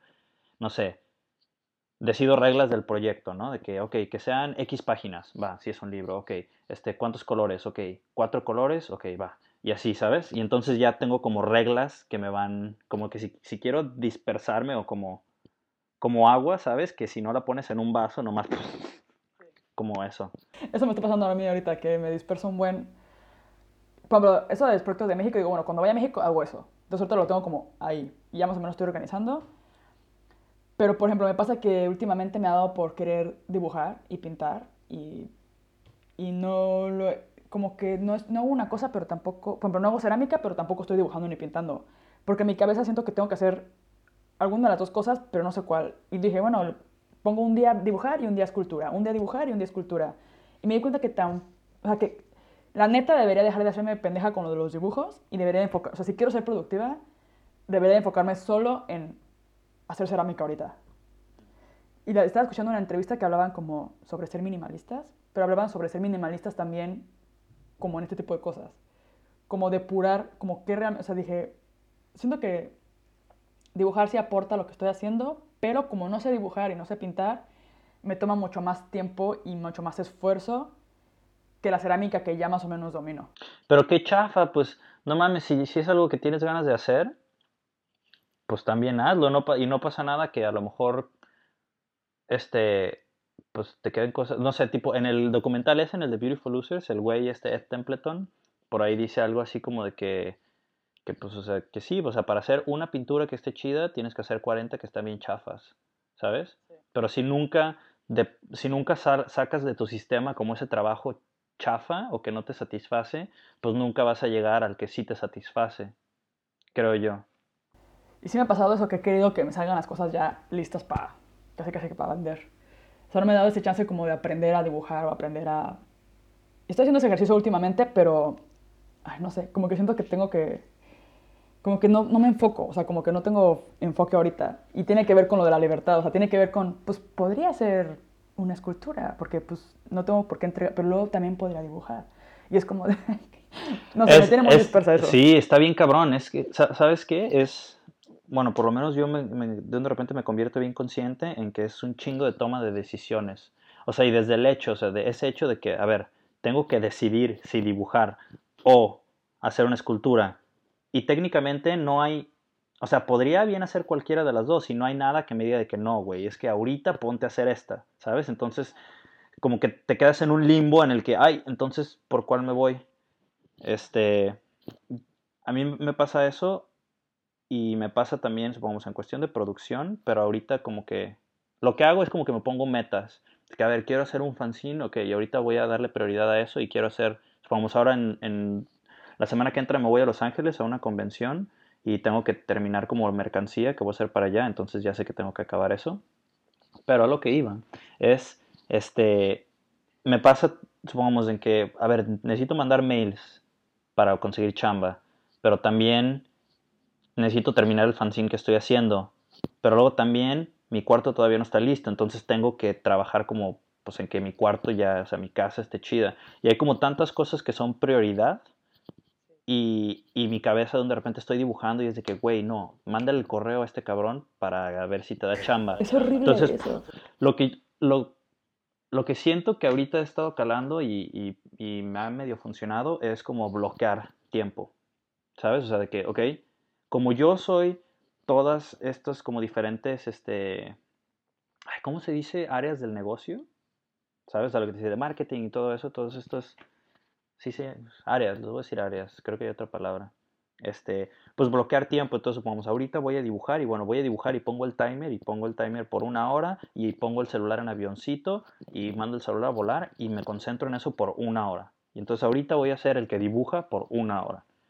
Y después ok, por 45 minutos voy a hacer el de recursos humanos o el de marketing. Entonces, por 45 minutos voy a solo mandar mails y eso, bla, bla, bla, bla. Y tengo una, un papelito al lado. Entonces, mientras que estoy dibujando, si se me ocurre algo de que, güey, el correo este cabrón, este, lo escribo y sigo dibujando, ¿sabes? Y entonces ya cuando estoy como, me pongo mi gafete de manda correos, entonces ya tengo ahí como, ah, sí es cierto, ¿sabes? La notita que me pasó el, que dibuja, que es de que tengo que acordarme de mandarle un correo a este güey. Y así ya. Ay, sí, es que eso, eso siento que lo voy a dominar en algún punto, pero ahorita me está costando trabajo encontrar ese ritmo de trabajo, porque también tengo mi agenda y también anoto como, por ejemplo, entrevista a Poncho. Luego pongo de que, ok, mañana editar entrevista a Poncho. Luego dibujar. Y así, pero no sé por qué me cuesta. Ahorita estoy haciendo clases de alemán en las mañanas.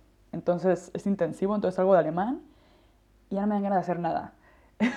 y luego digo, bueno, ¿qué? ¿qué voy a hacer hoy? ¿Dibujar o la escultura? Y, Siento que voy a hacerlo más bien por meses, porque me cuesta mucho trabajo como que cambiar de estar haciendo cerámica, como que según yo, o sea, mi lógica me dice, no, pues un día haces cerámica, otro día dibujas, pero ya me di cuenta que ocupo hacerlo más bien como prolongado, porque como que me cuesta trabajo retomar las cosas.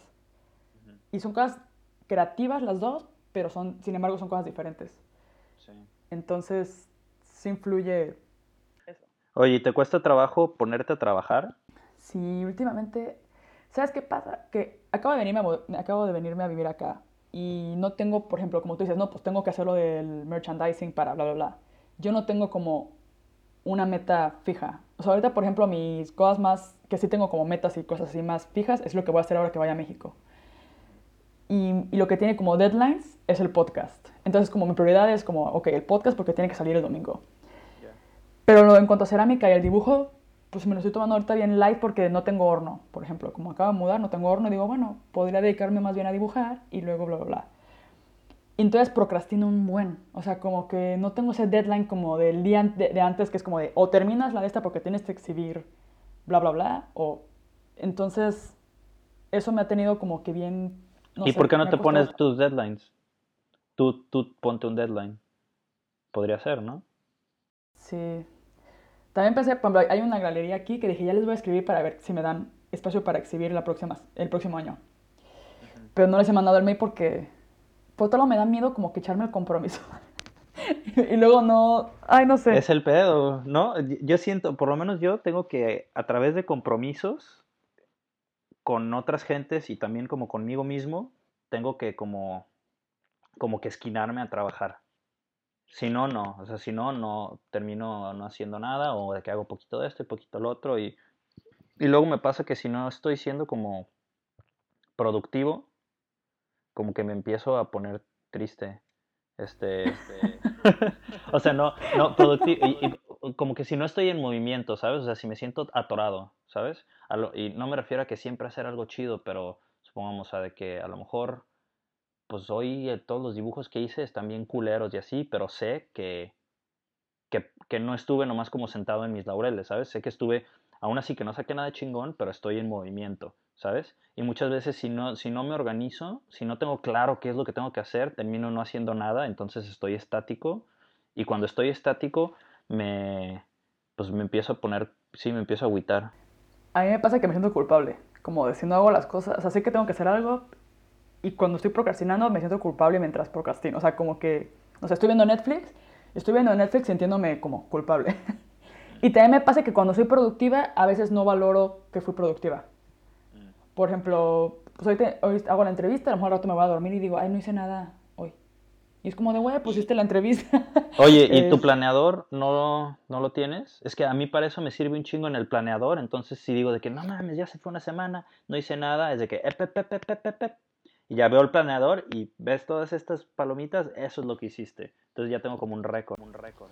Este es mi planeadorcito. Ah, deja agarrar el mío, espérate.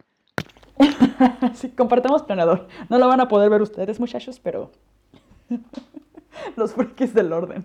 Súper intensos con nuestro super planeamiento de todo. Pero siento que si eres freelance, es planear o morir. Íngale, no, pues estás cañón. Sí, siento que eso de ponerte como metas a la semana está bien. Como metas a la semana y luego como tres cosas importantes que hacer cada día. Que eso ya lo he escuchado antes, como a ver, ¿qué es lo, las tres cosas que tienes que hacer hoy sí o sí? y como que ponerte esos como parámetros. Hay un libro que se, que de unos güeyes que se llaman 99U, 99U. Ah, ¿sí los ubicas? Sí, lo, lo tengo, güey, pero el negro, el, el, el, negro, no el, no el que fue, creo que es el segundo que Tengo los tres. Los voy a poner abajo en la, en la cajita de descripción. Sí, a huevo. Neta, esos libros están, creo que se llama en the Manage Your Day to Day.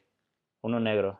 Lo voy a volver a leer, porque eso cuando lo empecé a leer no tenía todavía claro lo que... Ni siquiera estaba haciendo los monstruos y eso. Entonces siento que ahora si lo vuelvo a leer va a ser con otra perspectiva. Sí.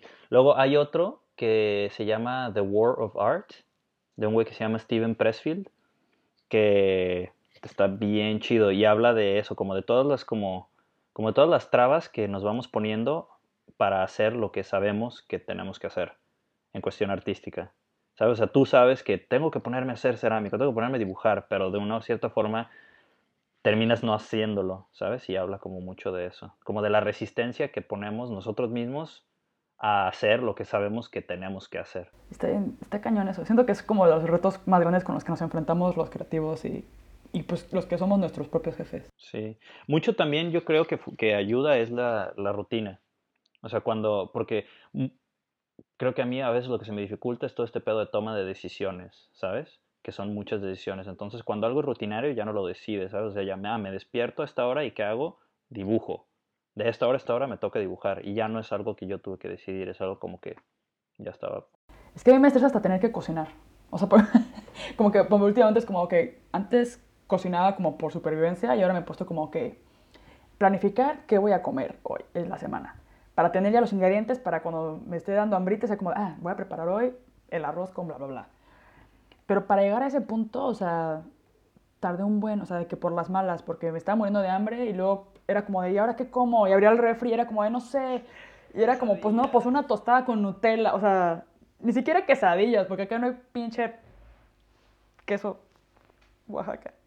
No, sí, yo, pero, Yo, acá me compro un mozzarella, un, un, mozzarella que está bastante rico, pero no mames, sí, el queso Oaxaca. Ahora que estuve en México, fui a, en el verano fui a Oaxaca, desde hace muchos, desde las finales de la carrera tenía ganas de, de, trabajar alebrijes y figuras de madera, y, pero nunca había como, nunca lo había hecho.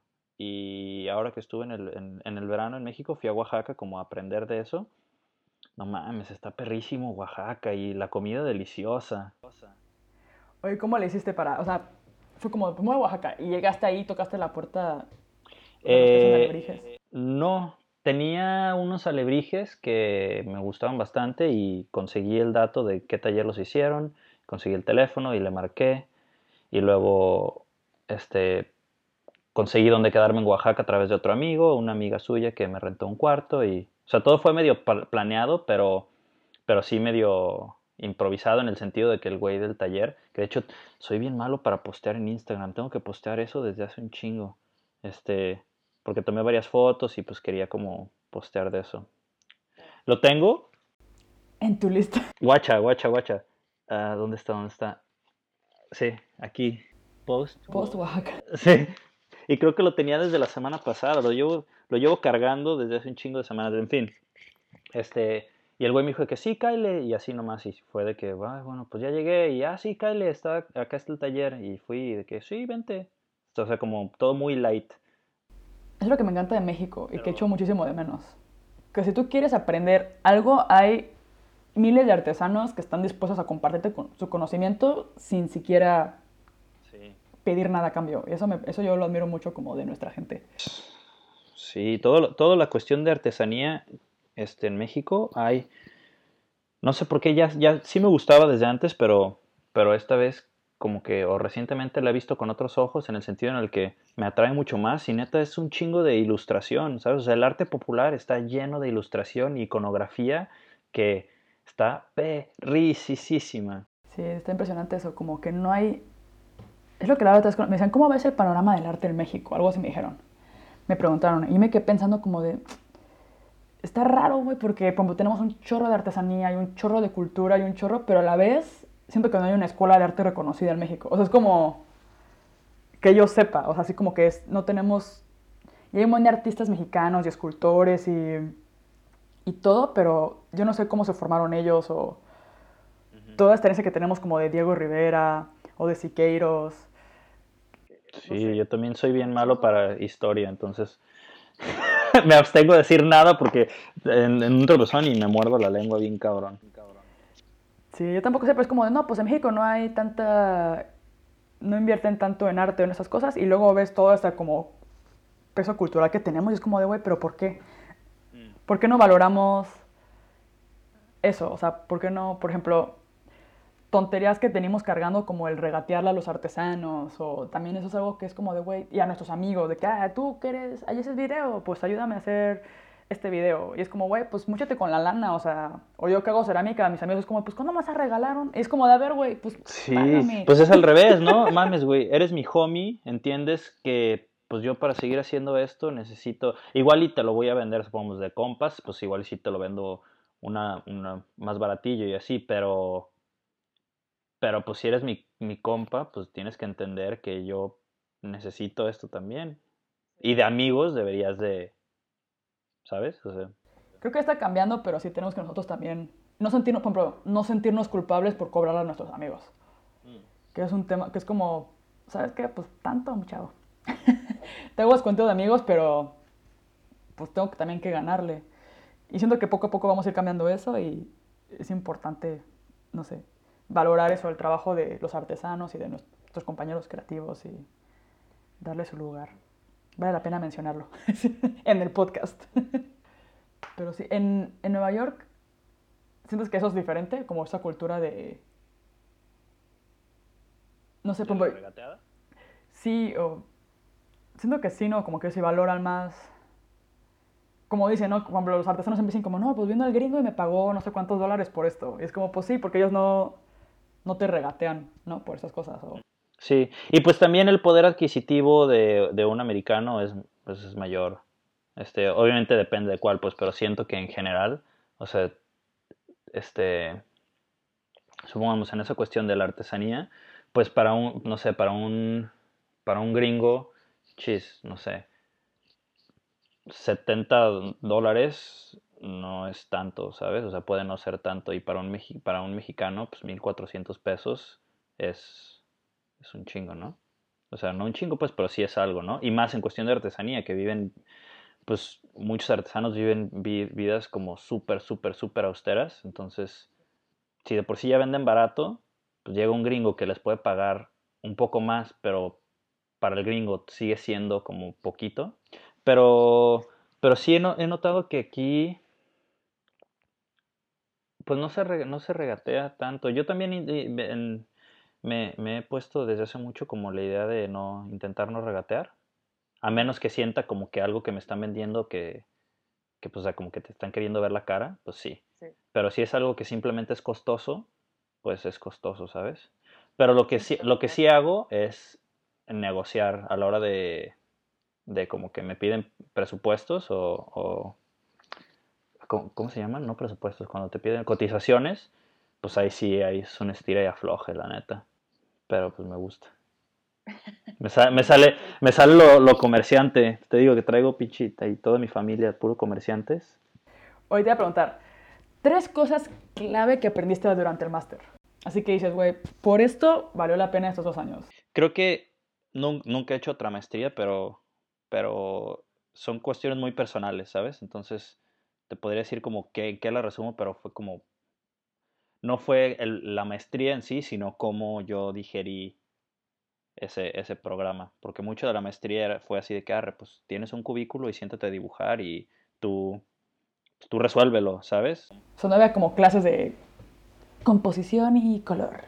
O cosas así, o... Mm, No, sí teníamos clases, pero era mucho de que tú trabajas por tu cuenta y luego llevabas trabajo y, y se hacía como crítica entre todos y gente te decía de que "Mm, esto está chido, pero ¿qué tal si hubieras hecho esto? Es como tener como un mentor. ¿Mande? Es como tener un mentor de... Pues más bien después, la, la tesis, ahí escogías un, un mentor. Tuve dos asesores de tesis, uno cada semestre, por decisión mía. Y, este, y con Greg le, aprendí muchísimo. Pero a ver, ¿qué sería? Tres cosas. Eh, híjole, no sé por qué me está costando tanto trabajo pensar, pensar en ello.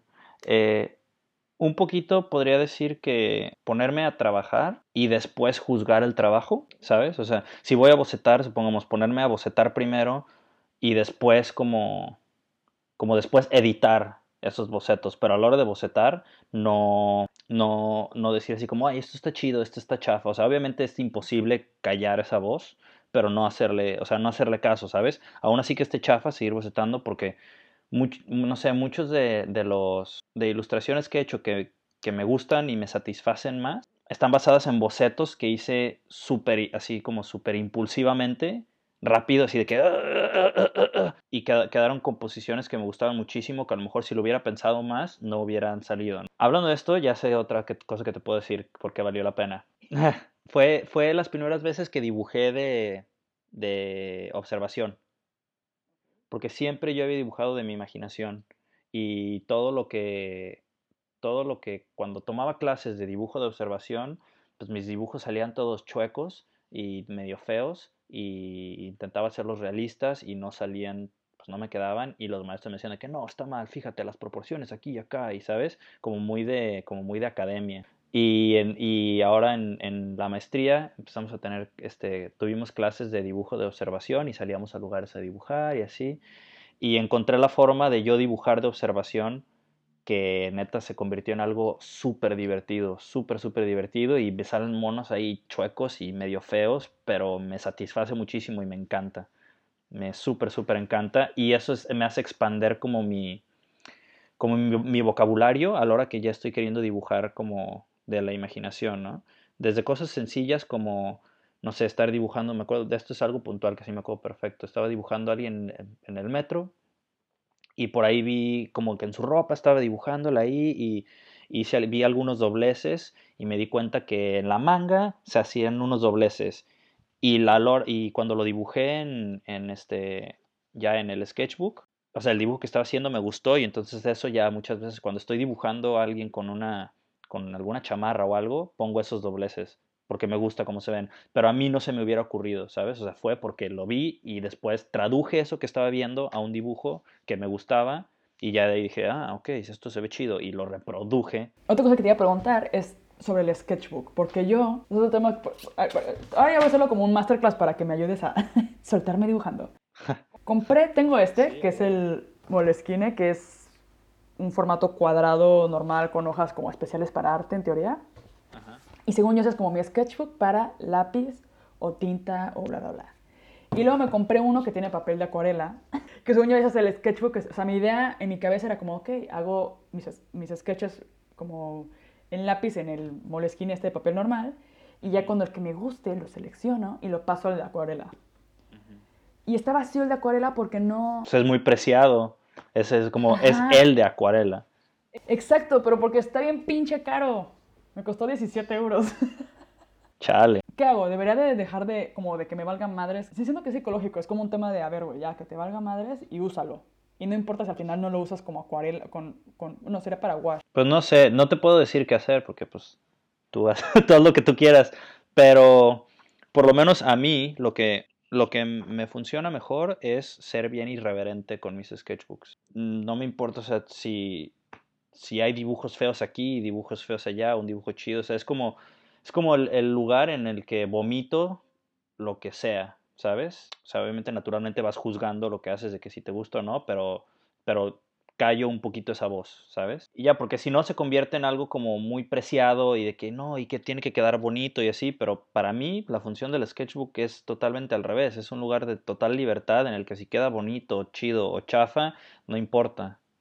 Y ya después agarras de ahí para pasarlo a otro, ¿sabes? A otro lugar, pero, pero la función del sketchbook es tener como libertad de nomás vomitar, que sea lo que sea que salga. Creo que seguro que tardé un buen rato en como en captar, porque la otra vez vi un, no sé, alguien que sigo en Instagram que, que hace unos sketches bien, bien bonitos, ¿no? Pero el otro día compartió como una imagen como de preparando el siguiente sketch. Y entonces tenía como mini sketches del sketch, güey. y yo con cara de, ajá, o sea que esta mujer lo que hace es que tiene tres sketches diferentes con pruebas de color, con todo antes de hacer su sketch ya final, que es el que nos comparte en Instagram. Sí, no mames, es que Instagram es, es, es bien, este, bien de, ¿cómo se dice? Pues son como, siento que puede haber muchos espejismos en el que se muestra, o sea, es una realidad como bastante, bastante curada. Como que te puede jugar chueco Instagram, en el sentido en el que estás viendo solo lo que la persona te intenta enseñar y, y a lo mejor ves un dibujo y en su sketchbook y dices que no mames, está perrísimo y seguro se sentó y así de que se echó un pun y eh, eh, se dibujó y le quedó esta pinche obra de arte, ¿no? Siento que eso pasa cuando tú no sabes, por ejemplo, yo no sé cuál es el verdadero, el verdadero proceso detrás de una ilustración. O sea, como yo nunca lo he hecho antes y apenas estoy entrando en ese mundo, pues lo que estoy viendo como más fácilmente, donde intento como que aprender es Instagram. O sea, que como que con esas imágenes de referencia. Pero luego te das cuenta de eso, como que, como de no, güey, o sea, esto toma mucho más tiempo. Y la, hacer tu paleta de color antes, o no sé qué. O sea, yo siempre quiero que me salga la primera ya chido. Y es como, no, güey, o sea, tienes que hacer todo este proceso detrás antes de que sacas como la pieza final. Y siento que me pasaba eso, como que menospreciaba como todo el trabajo que hay detrás de la ilustración. Yo pensaba que es como, como es un dibujo, en el fondo, en mi cabeza es como, de, es fácil hacerlo. O sea, es como, es un don que tú tienes. O, sea, tienes ese talento ya y tiene que salir chido ya. Y es como, no, güey, o sea, también tiene mucho trabajo detrás. O sea, un proceso largo detrás. Y eso me ha estado, apenas lo he estado en las últimas semanas como que asimilando. Sí, pues es un jalezote. Y muchas veces, como dibujos bien sencillos, toman como bastante más trabajo, ¿sabes? O no más trabajo, pues, pero, o sea, no porque una ilustración sea como bastante sencilla, significa que... No porque una ilustración sea sencilla, significa que fue sencillo crearla. Pero sí. Eso me di cuenta porque me compré una clase de doméstica. con Andonela, para, porque ella habla de lo del wash. Y dije, ah, bueno, pues a lo mejor aquí explica algo más o menos técnico. Y ella, pues sus dibujos, si tú los ves, se ven como bastante sencillos, o sea, en general. O sea, aparentemente sencillos, pero de buena manera. Y cuando te está enseñando, te pone como todo el rollo de que hace como un mood board, como de la idea que quiere hacer, y luego de ese mood board saca como la paleta de color, y de ese mood board saca como las imágenes de referencia, y con la imagen de referencia saca las proporciones, y las proporciones saca no sé qué, y hace como un sketch, y sobre el sketch, como las proporciones, ya marca como con otro color, hace como el boceto final, y sobre el boceto final ya en tinta. Y yo así de, y no, este boceto ya lo paso con la caja de luz, lo paso al papel que ya voy a hacer final, y siempre tengo la imagen de referencia de no sé qué, y yo con cara de güey, y al final tú ves el resultado y es como una moda arriba sentada arriba de una roca, y, y, lo ves como bien sencillo. Y ahí fue cuando me sirvió un buen ese, ese ejercicio, o sea, siento que está, está buena esa clase como de no manches, o sea, todo el trabajo que hay detrás para hacer esto, ¿sabes? Está cañón. Oye, lo de, lo, la tercera cosa de la carrera, sentí chido que sí se me ocurrió.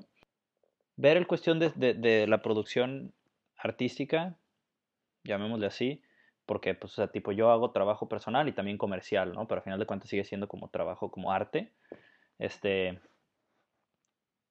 como, como que el, como que es un ejercicio práctico, ¿sabes? En el que el fin de estar haciendo las cosas es estar en movimiento y estar creando. Y mientras que estás haciendo eso, de de repente van a salir cosas y piezas que te satisfacen. Pum, pum, pum, pum, pum. Pero ese no es el, ese no es el fin último de estar haciendo las cosas. Entonces así le quitas, porque por lo menos a mí muchas veces es muy difícil si me siento y de que, voy a ver, voy a hacer el dibujo más perro que he hecho en toda mi vida. No, man, mi cerebro me dice que, nah, güey, más bien solo me voy a trabar y no vas a poder trabajar durante todo el día. Es demasiada presión. Pero si le quitas esa presión y es como, bueno, o sea, el fin de hacer esto es así, y espero que quede chido, pero si no queda chido no hay pedo, porque la función de yo estar haciendo esto es estar haciéndolo. No sé si me doy a entender. Y eso también mucho en el sketchbook, en el que, o sea, supongamos esa cuestión de que, ay, a ver, estoy, voy a trabajar, voy a, quiero dibujar mi sketchbook, no sé qué dibujar, qué tal si me queda feo, ay, no mames, no sé qué. A ver, si te queda feo, pues vale madre. O sea, el fin de estar dibujando en el sketchbook es eso, es estar dibujando en el sketchbook.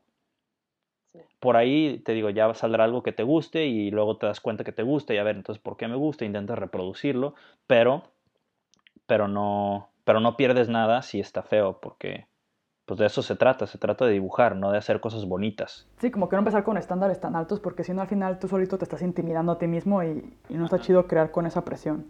Sea, es bien difícil, de hecho. O sea, eso es lo que me está pasando a mí, de hecho. O sea, ahorita lo pienso y digo, es que ¿por qué no he dibujado, güey?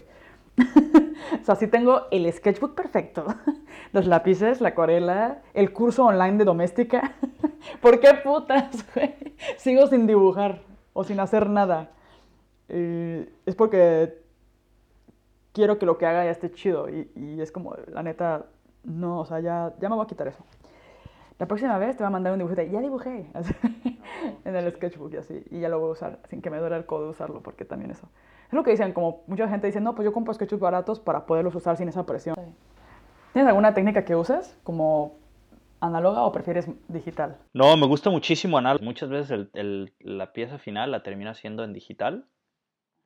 A veces uso elementos que dibujé análogos y los paso a digital, porque he estado imprimiendo, he estado imprimiendo bastante digo, en risografía y ahí como que separo todos los colores y así, aunque eso también se podría hacer de forma análoga. Me gustan los dos. Por X o Y razón he terminado haciendo, trabajando mucho en digital ya después de hacer el boceto, pero, pero casi todo el bocetaje y muchas veces como el dibujar nomás por dibujar, me lo aviento, me lo aviento en, en análogo. Y con, me gusta mucho pluma, lápiz, este, plumones, acuarela y hasta ahí un plumoncito de, de, pintura blanca para como poder dibujar en negro y luego sacar, sacar como cosas. Sí, yo siento que lo digital es mucho más versátil en el aspecto de que no te pasan estas tonterías como de oh, desperdicié papel o desperdicié material, o es como lo haces y ya está.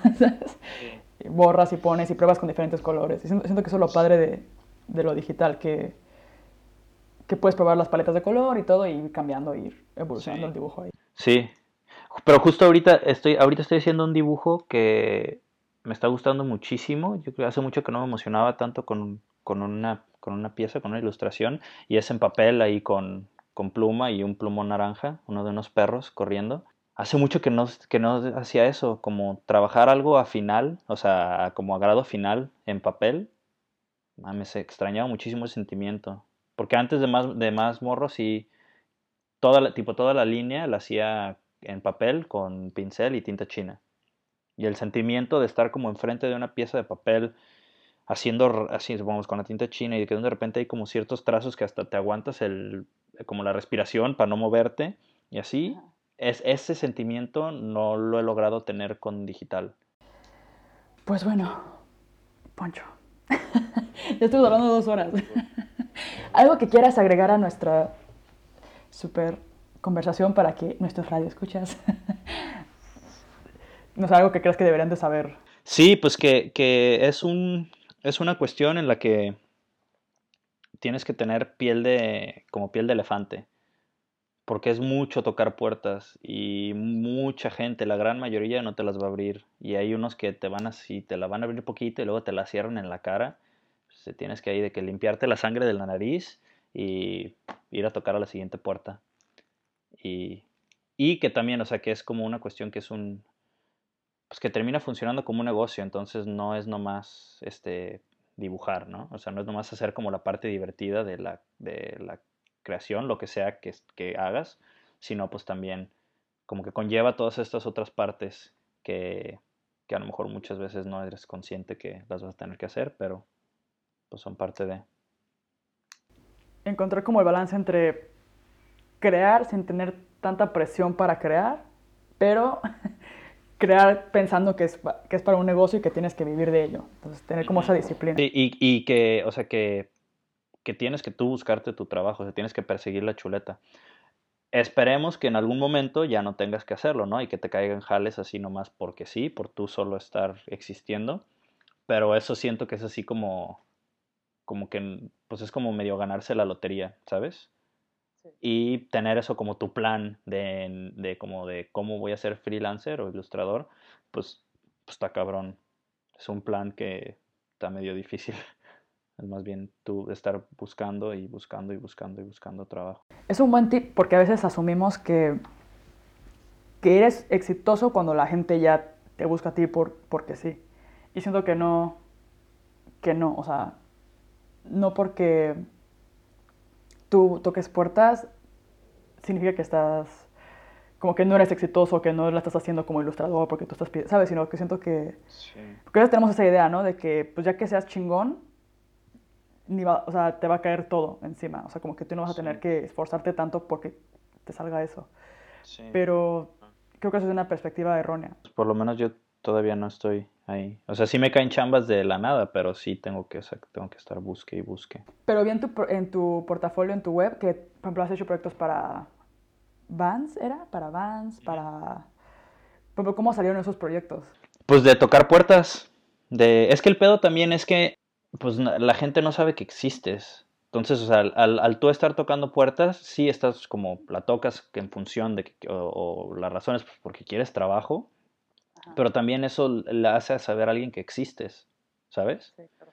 Entonces, casi, así muchas cosas de, de, trabajos que he hecho ha sido por, pues, por mandar correos, mandar mails de que, hey, ¿qué onda? ¿Cómo estás? Oye, yo soy esta persona, me encantaría trabajar contigo, chécate, este es mi trabajo, pum.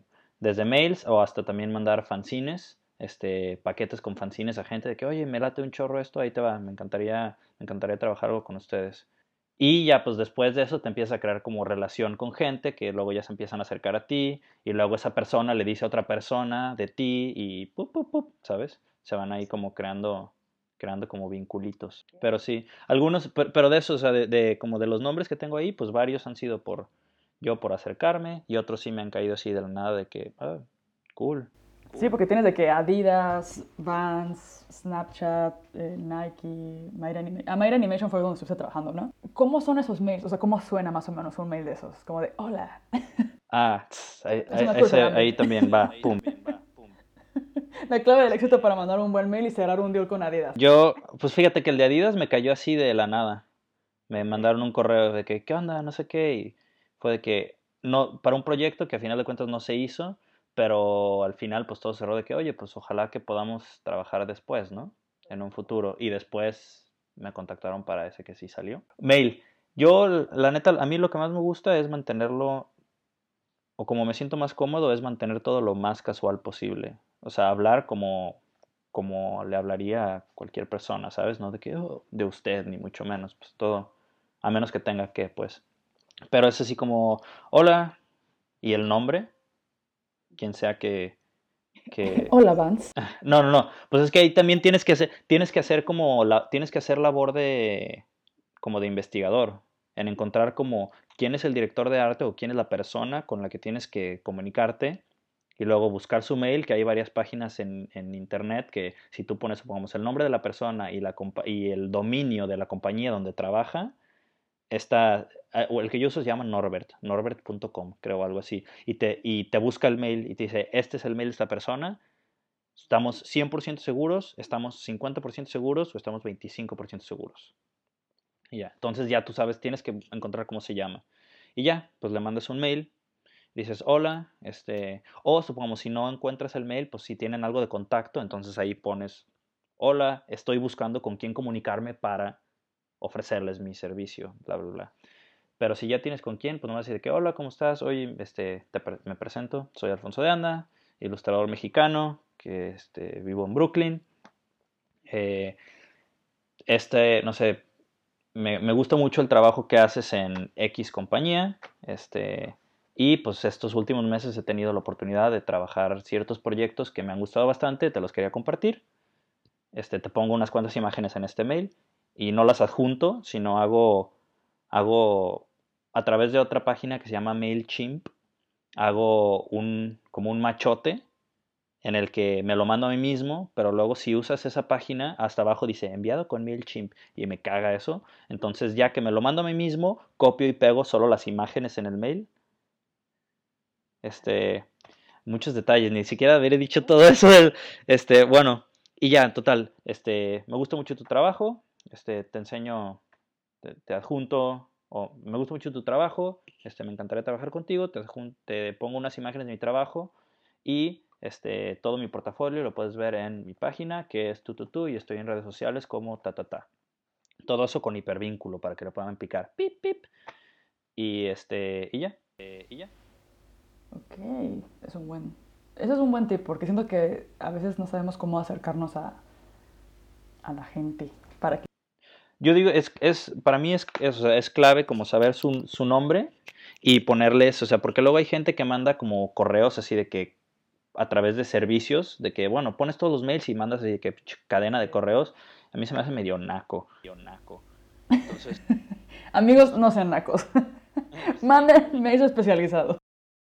Este, yo tengo mi machote, pero sí lo voy modificando. Entonces pongo nombre y supongamos si hicieron algo que me gusta en concreto, de que, ay, me, me gustó mucho esto, ¿sabes? O sea, para que se, no, se note, sí, que pues, algo un poquito más personalizado.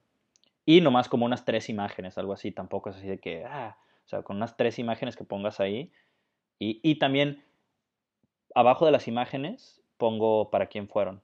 O en el texto también pongo, he tenido chance de trabajar y ahí te avientas así como tus, como tus nombres estratégicos de que, pum, pum, he trabajado para estos, estos y estos, para que vean que no eres como un donadie. O si también todavía no tienes clientes, no hay pedo, no, o sea, no pasa nada.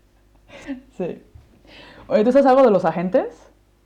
Eh, más o menos. Porque, o sea, yo no, tengo ni idea, pero ahorita está viendo como Furry Little Peach, que es una chica, como una chica de Australia que sigo que es ilustradora, y pone como, no, mi agente no sé qué, Chris, y bla, bla, bla, y me mandó, o sea, como que les consiguen proyectos o bla, bla, bla, y digo, güey, ¿qué es un agente? O sea, como que, what the fuck. Es una, un agente, es una persona que, o organización, o un grupo de personas, que se encargan de, de buscarte trabajo. Y ellos se quedan con un porcentaje de, de esos trabajos que hagas. O sea, como a, a grandes rasgos. Es así. Pues es como, como tu representante. Y, y ellos se encargan de como lidiar con el cliente y de mandar los correos y todo eso, como mucho de la parte de business. Ajá. ¿A ti te gustaría tener un agente o...? Fíjate que sí lo he pensado, ¿eh? Sí lo he pensado y, y sí me gustaría más mucho de lo que pasa con los agentes es que eh, ellos se quedan con un porcentaje de, los trabajos y luego también si dejas de trabajar con ellos, también se quedan con el porcentaje de, de los trabajos que hagas para los clientes que trabajaste con ellos después de X tiempo de que dejas de trabajar con esa agencia. No sé si me voy a entender. Ajá, ok. O sea, como que tienen Estuvo medio revoltoso, lo digo otra vez. Supongamos que yo, que yo, que yo estoy con un agente y me consigue un trabajo para Burger King. Bueno, pues si después que decido, ¿sabes qué? Ya no quiero trabajar contigo, agente bye. Los siguientes dos años, si Burger King me vuelve a contactar, ellos se siguen quedando con el porcentaje. A la par, antes de que tú empieces a trabajar con un agente, si tú ya tienes los clientes que ya tienes en tu cartera de clientes, ellos no se quedan con porcentaje, porque esos clientes como los encontraste tú. Son tuyos, ajá. Ajá. Entonces me gustaría como hacer un poquito más chonchita mi cartera de clientes para, pues, para estar como más seguro. Pero, este, también me gusta esa parte de estar buscando clientes y el business. Me gusta bastante esa parte. Me gustaría un, un agente para cuestión de proyectos en publicidad porque ahí es donde se mueven los, los presupuestos más grandes. Y muchos de esos trabajos sí te llegan a través solamente de un agente. ¿Tienes como algún sueño así como, como alguna visualización de Alfonso en cinco años? ¿Cómo te gustaría tener tu estudio en X lugar? O sea, ¿tienes como alguna idea de hacia dónde vas o hacia dónde te gustaría ir? Sí, sí, me gustaría tener un gatito. Para no estar tan solito. Un gatito, un gato. No, me, me, gustan mucho los gatos. Un gato y un perro, seguro sí. Estar en, estar en algún lugar en el que pueda tener mi estudio, o sea, como mi, mi espacio de trabajo. Eh, y en el que pueda, no sé, pueda tener, supongamos, que lo que necesite para imprimir en rizo y serigrafía y, y trabajar madera y dibujar. Y ya que pueda estar yo trabajando ahí haciendo cosas y, y pues freelanceando, freelanceando y, y, a lo mejor también gestionando proyectos más grandes en cuestión de dirección de arte y así. Que eso también me tocó hacer cuando estaba en animación, hacer dirección de arte y está chido. Alfonso. Creo que llegó el momento de cerrar este capítulo, pero estuvo, estuvo padre. Al final como que empezó, se me empezaron a ocurrir como nuevas cosas, así como, pues como de ya, no Pues échale, oye, cortas ahí de que todo, todas las tangentes que nos fuimos, las cortas Oye, pero y te va a terminar quedando pinche un, un capítulo todo cortado, ¿no? Así de que cada tres enunciados nos íbamos por una tangente y es que, no, pura información. no, pero, pero bueno, muchas gracias por dedicarnos tu tiempo. Y no, de nada. ¿Dónde te podemos encontrar? En... Eh, todo como Aldeanda. En Instagram como arroba aldeanda, mi página web aldeanda.com. Entonces Instagram, Instagram es el lugar a donde ir si quieren ver mi chamba.